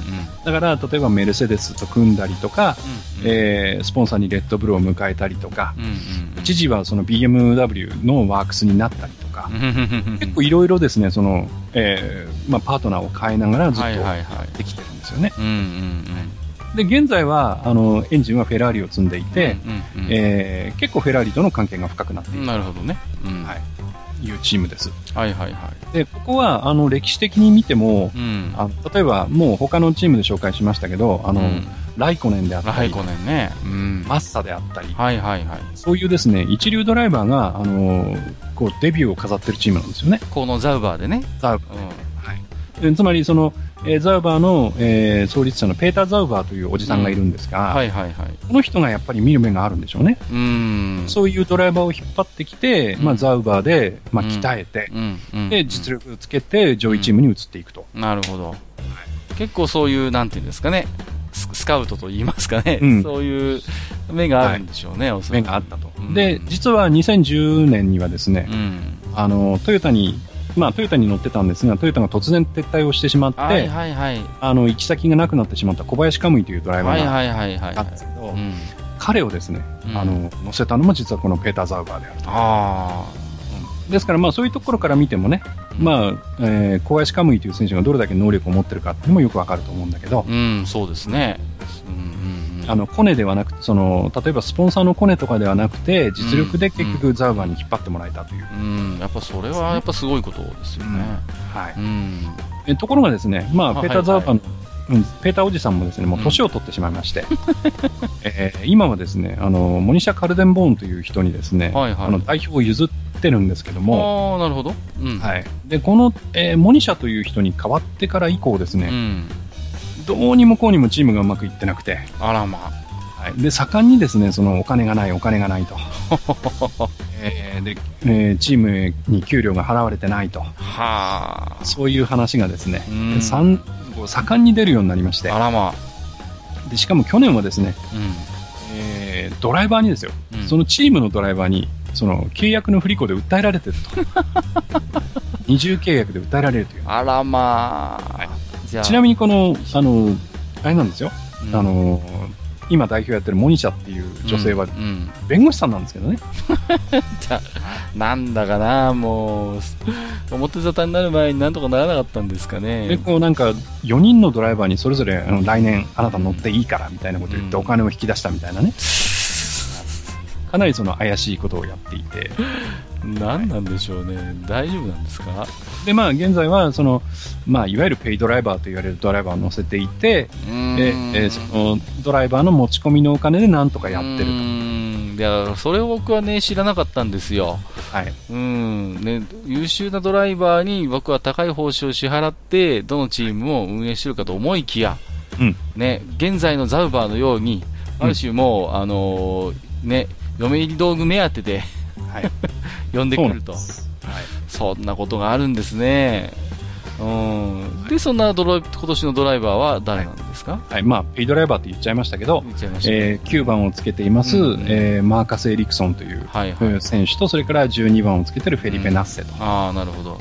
まあ、2人とも若手なんですけどね。なるほど。はい。で、2人ともそれなりに、うんえーそれぞれの国からの援助があ、まあ国というかね、うん。えー地元からの援助があって、結構な持ち込みをしてると。うん、なるほどね。そうん。ちょっと寂しい気がしますね、なんだか。ねうん。やっぱり、そういうね、ある種、若手をこう、ね、登用して、ね、鍛えるっていう、そういうやっぱり、ね、実績があるチームなわけだから。そうなんですうよ。ん、ちょっとね、今の現状を見るに、ちょっと心配でもあり、寂しくもありますけれども。そうですね。はい、さて、あと9、あと3チーム。3チームですね。はいはい。いよいよもって本当にドンケツになってくるんですが、えーっと、ルノーを紹介しましょう。ルノ、あ、出ました、ルノ。はいはいはい。えー、ルノー、ルノースポールですね。ルノースポール F1 チームです。はい、はい。えーこのマシンはですね、真っ黄色です。まあ、キッキ。はいうん黄色です。はいまあ、ルノーのね、イメージカラーが黄色なんで、はいはい。全部黄色ですね。うん。で、あの、ルノーというチーム自体は、まあ、随分昔からね、うんあの、参戦してるあんですけど、りまあ、まあ、その時その時によって、まあ、コンストラクターとして出たり、まあ、それからさっき、あの、ウィリアムズの時にも言いましたけど、うん。うん。エンジンサプライヤーとしても随分長いことはいはいはい。活躍をしてました。で、例えば1970年代なんていうのは初めてそのターボエンジンなんていううん。のをね、うん。そうそうそう F1 の世界に持ち込んでみたりとか、うん。あとまあ90年代ね、そのいわゆる、えーウィリアムズの強い時ですけど、うん。その時にはあの、えー V10 の、えーうんルノーエンジンが非常に、まあ、最強と言われたエンジンを作ってましてう、ん。まあ、非常にこう君臨したわけですよね。華やかなりし時代があった。うん。で、まあ、V8 時代になって、うんえー2010年から2013年というのは、まあ、先ほど言いましたけど、レッドブルとタッグを組んでまして、うんで、コンストラクターズで4連覇とうんものすごい実績を残したわけですよね。したわけです。うん。ところが、まあ、あのー14年からね、パワーユニット。パワーユニットに変わった時に開発で遅れを取っちゃって、うん。そのパ一番のパートナーであるレッドブルにまでこう、後ろ足で砂をかけられるような、ひどはいい、そういうシーズンを過ごしてしひ。どいよね。もう、4年もね、お世話になっておきながらですよ。はい。ちょっとね、うん、かわいそうな気もしますけれども。で、やっぱりそういう状況がね、あの、ルノーとしても頭に来たんでしょうん。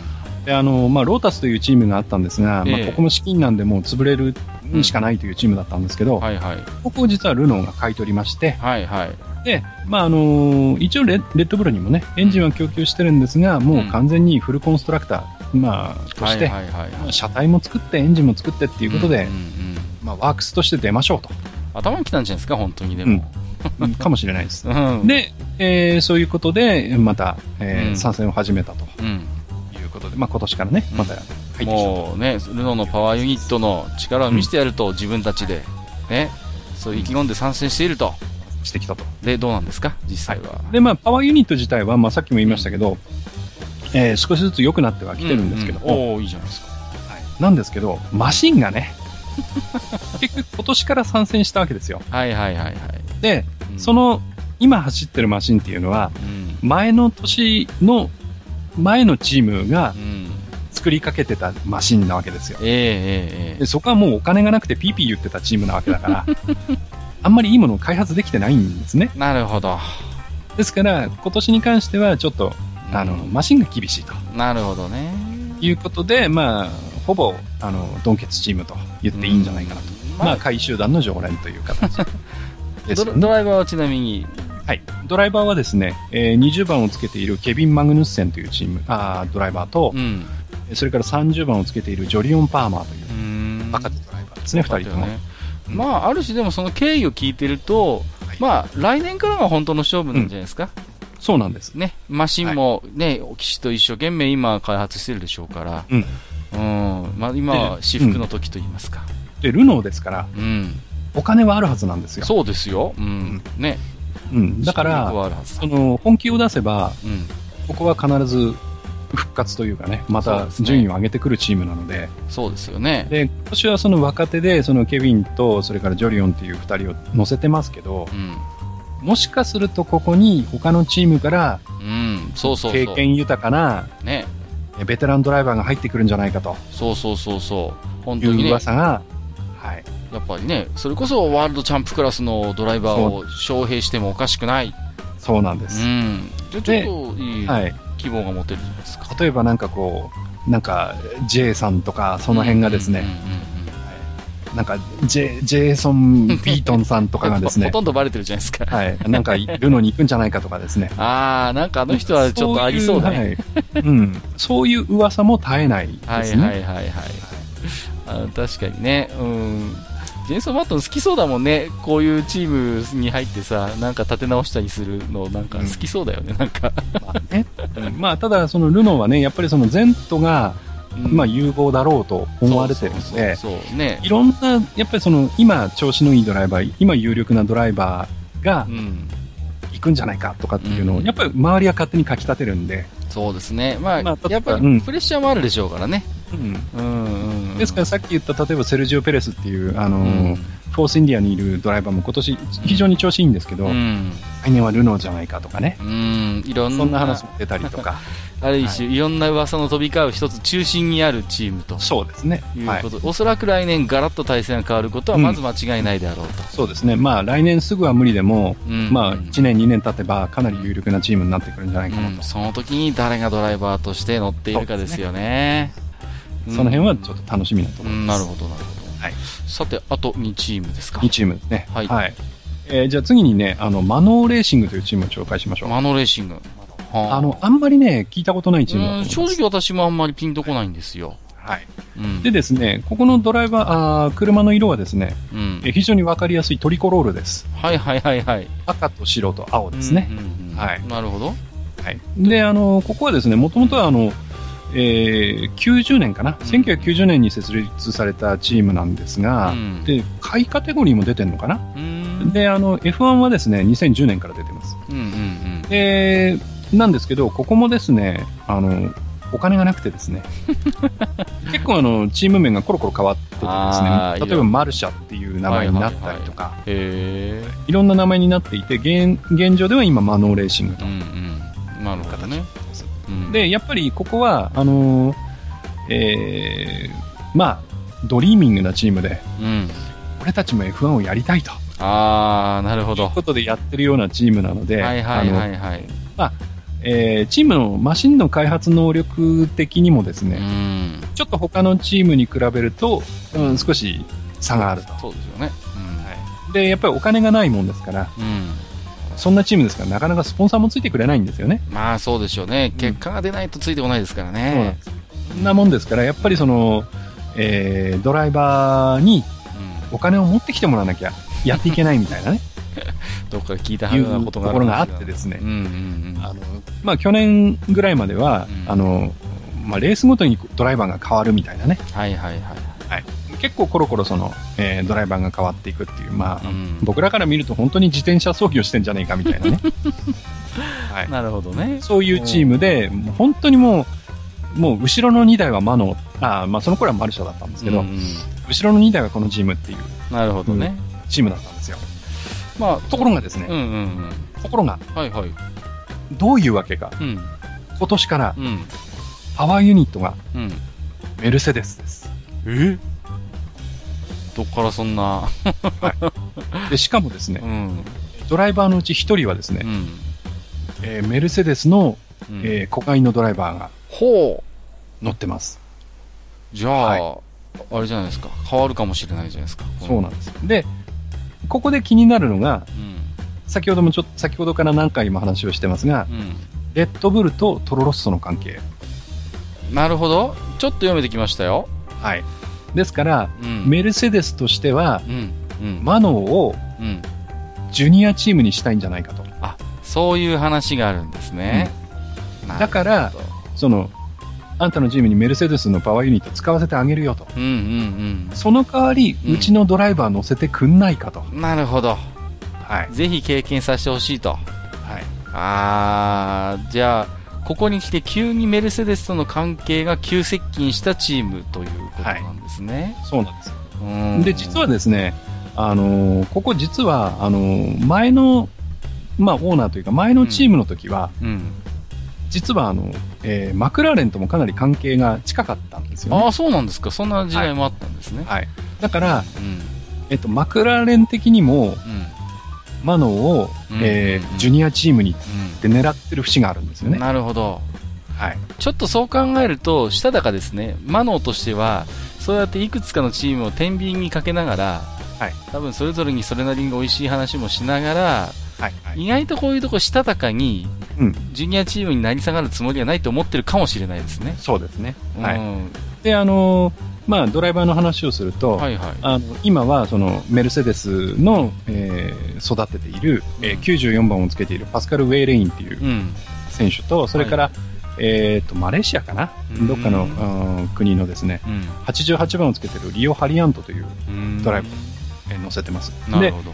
えーまあ、パスカルは、まあ、当然メルセデスから来てるドライバーで、うん。えーハリアントはうん。あの要はこの人はあの、まあ、ペイドライバーと言っていいでしょう。うん、なるほど。わかりやすいですね。はい、で、えーまあ、ドイツグランプリまで終わりましたうん、うが、ん、ハリアントがこの後、うん後半戦も乗るには、さらにマノーに、えー持ち込みをしなきゃいけないらしくってですね。うん。なんだかなところがハリアントも、うん。えーそろそろその台所事情が厳しいと。厳しくなってきたと。で、うんえー後半からはドライバーが変わるんじゃないかなっていう話がちらほらと出てまして、じゃあその辺はちょっと今後の経緯がちょっと気になるところではありますが。で、本人もかなり弱気になってるっぽいので、あ、そうなんですか。あらららもうないかなみたいな話をしてるみたいなのでじゃあ、ちょっと変わる可能性もある変わる。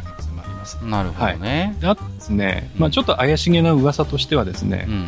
えーこれも前にちょっと話をしたかと思うんですが、うん。あのーえっ、と、マクラーレンが育てている、うん。えーストフェル・バンドールンっていうドライバーがいるんですが、はいはい。でこの選手も非常にゆあの能力があって速いドライバーなんですけど、うんうん。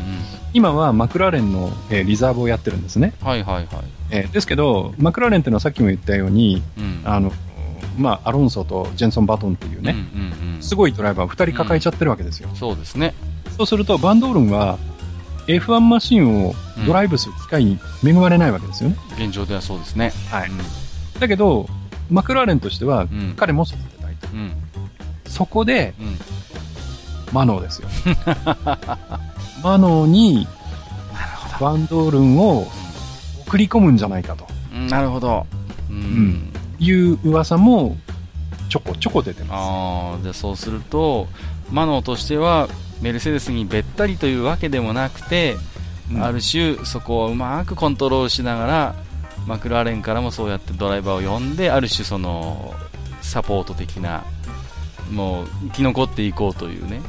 だから、まあ、閣下のおっしゃる通りにう、ん。マノーはこれからどういう舵取りをするのかっていう、うんでもしかしたらですよ、うん。もしかしたら来年あたりにはう、ん。マノーホンダになってるかもしれないってことですよね。ああ、なるほどね。そうですよね。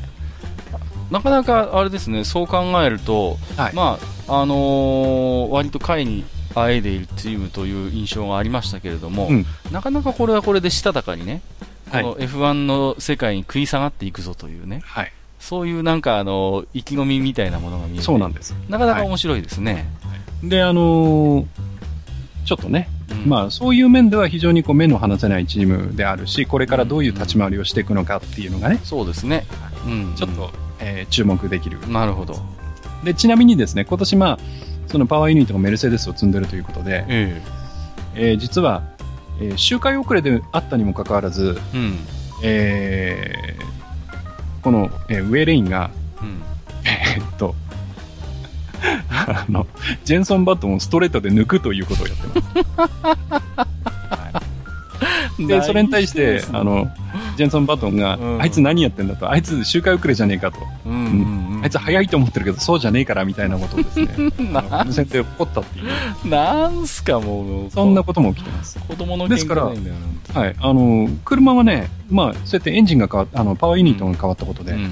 なかなかその、えー、油断できないと。そうですね。侮れない。なるほど。はい。はい、ありがとうございます。はいということで、でラストですねラスト11チーム目。はいはい。はい。で、この、こちらのチームはですね、うんえー今年から参戦をしました。お、ニューフェイス。ニューフェイスです。はい。えーハース F1 チームと言います。ハース。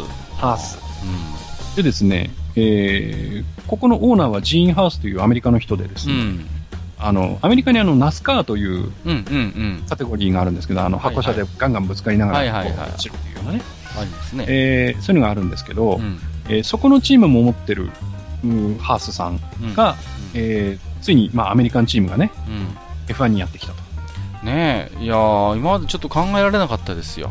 そうですね。かたくなまでにアメリカはね、このうん F1 というものの存在をある種こう無視、無視し続けてきたそうですよ。ね。まあ、アメリカーズナンバーワンっていうところがあるんで、そうですよね。アメリカだったらカートだろうとうん。そいうようなところがあったんですけど、本当に露骨なまでに無視してきたじゃないですか。うんですね。うん。はい。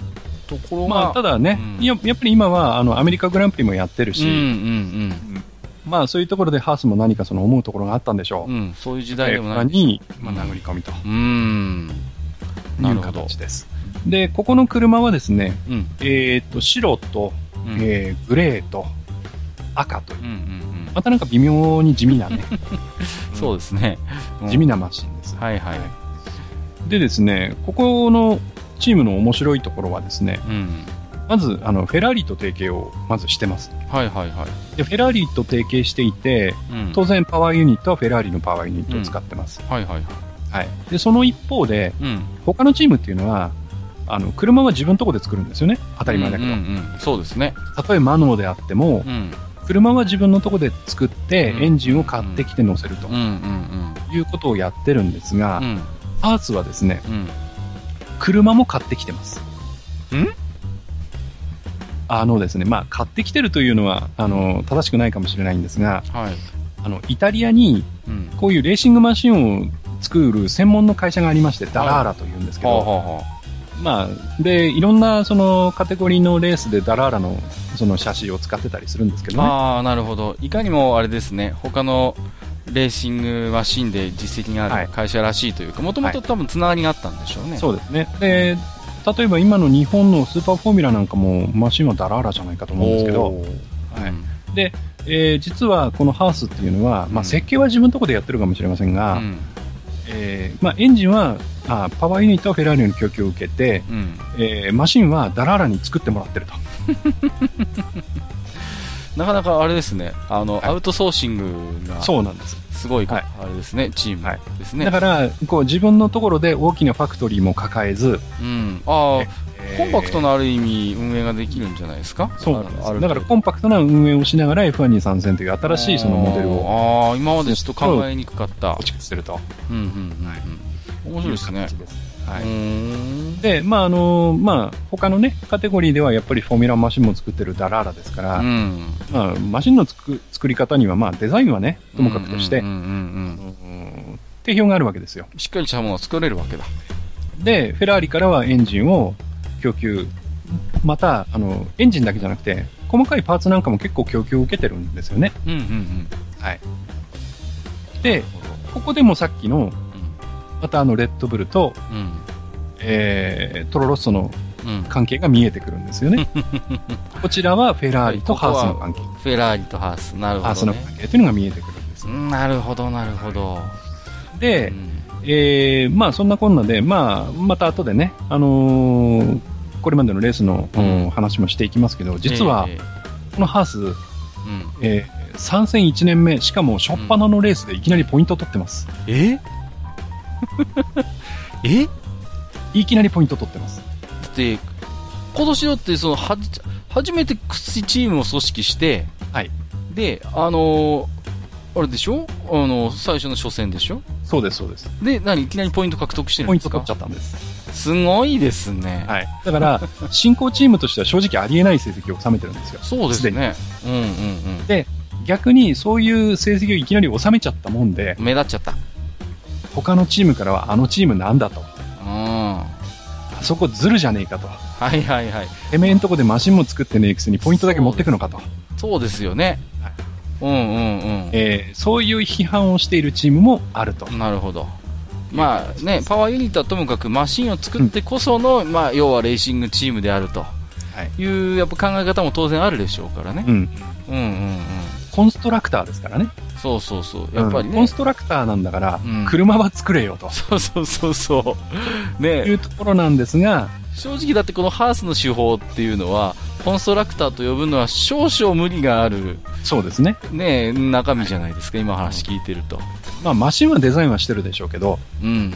だただ実際に作ってるのはダバなんそうそうそうそう。だからそこをアウトソーシングしていいのっていうのは、うん。やっぱり、ただね、まあ、F1、F1 の工業側でね、うんまあその、手法を認めて参戦させてるわけだから、まあそうですよね。うん OK と。まあね。はい。そうまあ問題がないということになってるんでしょうね。そうなんです。はい。うん。まあこれがね、ダララ F1 チームだったら何の問題もないんでしょうけども、そうですね。はい。実際にはそのハースというね。ハースというチームうんうんうん。なるほどね。でやってると。はいはいはいはい。で、ちなみにドライバーなんですが、うん。えっ、と、まあわ、もう若手と言えないかな。うん。あの、中堅どころと言言えると思うんですけど、はい8番をつけているロマン・グロージャンという、うん。えー選手と、うんまあ、この選手がね、あの、いきなりポイント取ったんですが、はいはいはい。あと、えー21番をつけているエステバン・グティエレスという。うーん選手うんで、このエステバン・グティエレスという選手が実は、えーフェラーリから派遣されてきた。ああ、なるほど。そうすると、やはりちょっとフェラーリとのいろいろな特別な関係を少し、えー考えてしまうようはい。な間柄ということでね。はいうん、なるほどねなんですよね。まあ、でもなんて言うんですか？今までの、あのー F1 チームにない方法論を持ち込んでいるわけだから、そうですねちょ。っとそういう意味では興味ありますね。今年どこまで戦えるのか、うん。このやり方で。そうですね。んうんはいこれでね、箸にも棒にもかからなかったらね、やっぱりダメじゃんってことになるんでしょうけど、今までそんなチームがいっぱいあったんですよ。ああ。だから、新しいその手法で、うんうん。例えば、まあ前にあったチームなんですけど、うんその、実装テストなんて一切いらないじゃん。全部コンピューターシミュレーションでいいじゃん、その方が金かかんねえし、みたいなはいはいはいはい、はい。チームもいましてね。あで、実際車を作って、エンジン乗せて走らして、ーうん。全然遅えっていうね、チームとかもあったんですよ前に。短命でそういうね、終わってしまう。でうん。そんなチームも昔あったんですけどなる、ほどね。うん。まあ、でもある意味ね、これでどこまでやれるのか、ちょっと注目したい気もしますけれどもね。そうですね。はい。うんうん。ありがとうございます。はいまあ以上がね、あの、今年の11チーム。マスター、ちょっと、全然レースの話できてないじゃないですか。チームの話で終わっちゃいましたよ。ショックですね。いやいやいやいやいや。はい。これはね、あれですね、あの、収まりませんので、うん、うん。今回はちょっと一旦ここで、はいあのー一旦ちょっと閉店にしていただきましてですね、はい、はい。また日を改めて、うんじゃあそんな11チームが今年の前半戦、どんな、あのーレースを展開したのか、これまた次回やりましょそうですね。う。ええ。はいそうしないとね、やってる側も聞いてる側も疲れちゃいますから。3時間コースだもんね。そうそうそうそう、本当に偉いことになりますので、はい。まあ、ただね、あのー11チームいろいろと紹介をしてもらいましたけれども、まあ上位のチームは上位のチームでやっぱりいろいろ見どころもあるし、うん。下位のチームは下位のチームでやっぱりレース外でのいろんな思惑とかね、はい。うん、したたかさみたいなのも垣間見えて、なかなかやっぱ面白いなとそうでしょ？思いましたよ。だから、あの、前回の F1 回の時に、うん、そのレースそのものよりも、うん。あの見てて面白いものがあるっていう話を僕したはずなんうん、で、ですけど。僕その時はええと思ったんですけどね、はい正直。はい。ただね、今日の話聞いてると、やっぱりね、なんていうんですか、愛があるじゃないですか。一つこの F1 というものに対する、うん。ものあのレースにもう魅力を感じている人たち、あるいはそういう集団があって、資金力のあるところは資金力のあるところなりに思惑もあるし、うん。ないところはないところでなんとかこの F1 という中で存在感を発揮していこうってあがいているチームもあるわけじゃないですか。はいはい。その辺はね、まあ聞いてるとね、やっぱり、うん、F1 が好きだからやっぱそういう運動になるわけだから、うん、聞いててとてもなんかね、予想したよりは、なんていうのかな、うん、夢のない話ではなかったなと思ってますよ。うんうん、うん、はいうん。そう思っていただけるとね、ありがたいんですけど。うんじゃあ、すみません。じゃあ、一旦ここで、えっ、と、チーム紹介の回ということで、えーはいまた一度、あの、切らせていただければと思いますので、そうですねはいはい。ということで、長々とマスター、ありがとうございました。はい、ありがとうございました。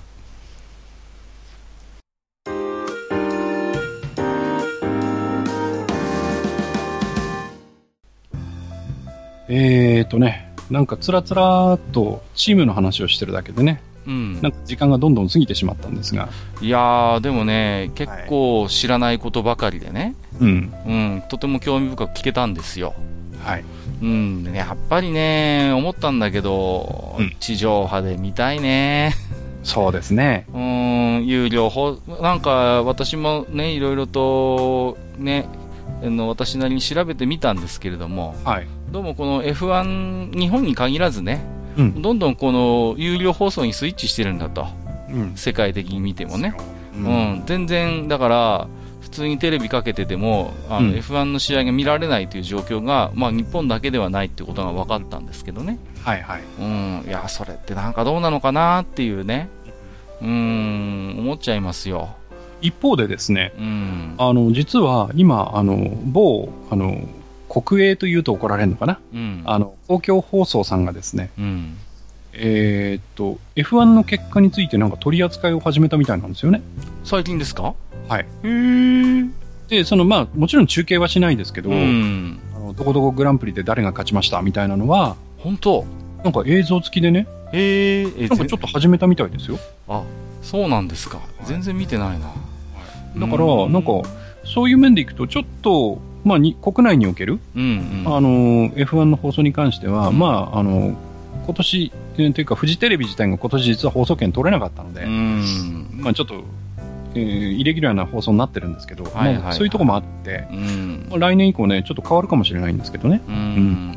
いやーやっぱりね、こうやって話聞いてるとものすごい魅力的に聞こえますしね。うん、様々な思惑があってチームが、まあ一つのレースに集まっていると。うんやっぱりそれは、うん、大きなドラマだと思いますよ。はいはい。で、こういうやっぱドラマっていうのは、なかなか F1 じゃないと、他のスポーツじゃ味わえない、やっぱり、あのー魅力があると思うんですよ。そうですね。ね、同じレースを5人が見てても、5人が5人全く違うことを考えながらレースを見てるってことがあり得るわけだから、えーこう、例えば国内のね、いろんなスポーツの場合は、うん。なんかその精神論になったりとかうん、う、ん。技術論になったりとか、そうそなるじゃないですか。まあ野球見ててもそうだけう。ど、うん。だって個人の技量にだって最終的に修練していくんですから。で、まあ F1 ももちろんね、うんその、例えばドライバーのパワーとか能力っていうのはもちろん重要なんだけれども、うん。それ以上にやっぱりそのチームの戦略であったり、うんそのうん車の作り込みであったり、うん。あとはそういうちょっとなんか場外乱闘的なうん。うね、ん。うんそういう面での戦いとかいろんなものがあってう、ん。うん。うんその日本のいわゆる普通のスポーツうん。とはまたちょっと違う魅力っていうのがやっぱりあるんで、うん。そうですよね。ううんん。まあ、ある意味その大人のというかね、うん。うん。そのある程度その汚い場外乱闘も込みで見られる、そこも楽しめる人にしてみると非常に魅力的かなとは思うんですけど。そうですね。うん。でもやっぱり視聴人口を増やしていかないと、裾野を増やしていかないとね。そうなんだよね。うんこういう話をできる人がどんどんどんどんうちにうちにって入っていって、どんどんタコツボ化していくじゃないですか。で、中まあうちだけ、分かってる人間でだけで楽しめりゃいいやってなったら、これは本当にやっぱり、あの、この競技、このね、やっぱり F1 の未来は暗いですよ。うんそうですね。まあ、あとはやっぱりね、国内のその、えーモータースポーツ、特に F1 だけじゃないんですけど、うん。モータースポーツを扱うジャーナリストさんとか、うん。そういう方々はやっぱ数が少ないんでね、そうですね。ううんもうちょっとその、えー裾野を広げるような活動をしてくださる方がね、出てくるといいんですけど。日本人ってねすごい車が好きで、車の雑誌って世界で一番日本が発行定数多いんですよ。だ車自体は大好きなんだよね、日本う人ってさ。うんところがこういう、なんていうんです、レースゲ、レースになると、途端に興味が、本当一部の人にどんどんどんどん限られていくっていう不思議なところがあってね。うん、まあ、なんでなのかななんてことを思ったりすることもあるんですが、まあ、うんえっ、と、そんなこんなで、えーはいはい。本編でもお話をしましたけれども、えーそんないろんなドラマが内包されている2016年の F1 も、えー現時点で前半戦が終了しているということで、えっ、と、いつもですとね、最近うん。お便り会と、こう、互い違いにやるんですけども、はい。えー第38回はですね、うん。えー予定を変更いたしまして、はい。えーマスターが語る2016年 F1 上半期事情、えーレース編ということで、レース編というこ今回はチーム編ということでチ、ーム編ということで、はい。次回も思いっきりマスターに F1 について喋っていただこうと、はいはい。えーそのように考えておりますので、わかりました。はい、はい。よろしくお願いします。はい魅力ながら喋りたいと思いいます。やいや、でもね、今日のこのチームの話を聞いた上で、うんまたね、レースの話がおしゃべりできると、とてもなんか、ワクワクしてきますよ。はいうん、面白い。今度はね、あの、どちらかというと、その、ドライバー同士のね、こう、殴り合いみたいなところをね、うんうんうん。まあ、実際殴るわけじゃないですけど、いやいやいやいや。アイルトン・セナは殴りましたけど、はい。いやいや、ちょっと期待しておりますので。はいはい。はい、えー、ということで本日もね、長時間になりましたけれども、そうですね。はいえーお付き合いいただきましてありがとうございました。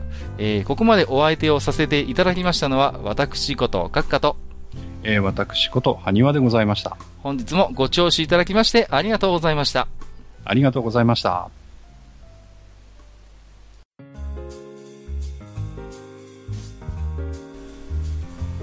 おっさん二人でお送りしているトークラジオ、愚者の宮殿では、皆さんからのメッセージを募集しております。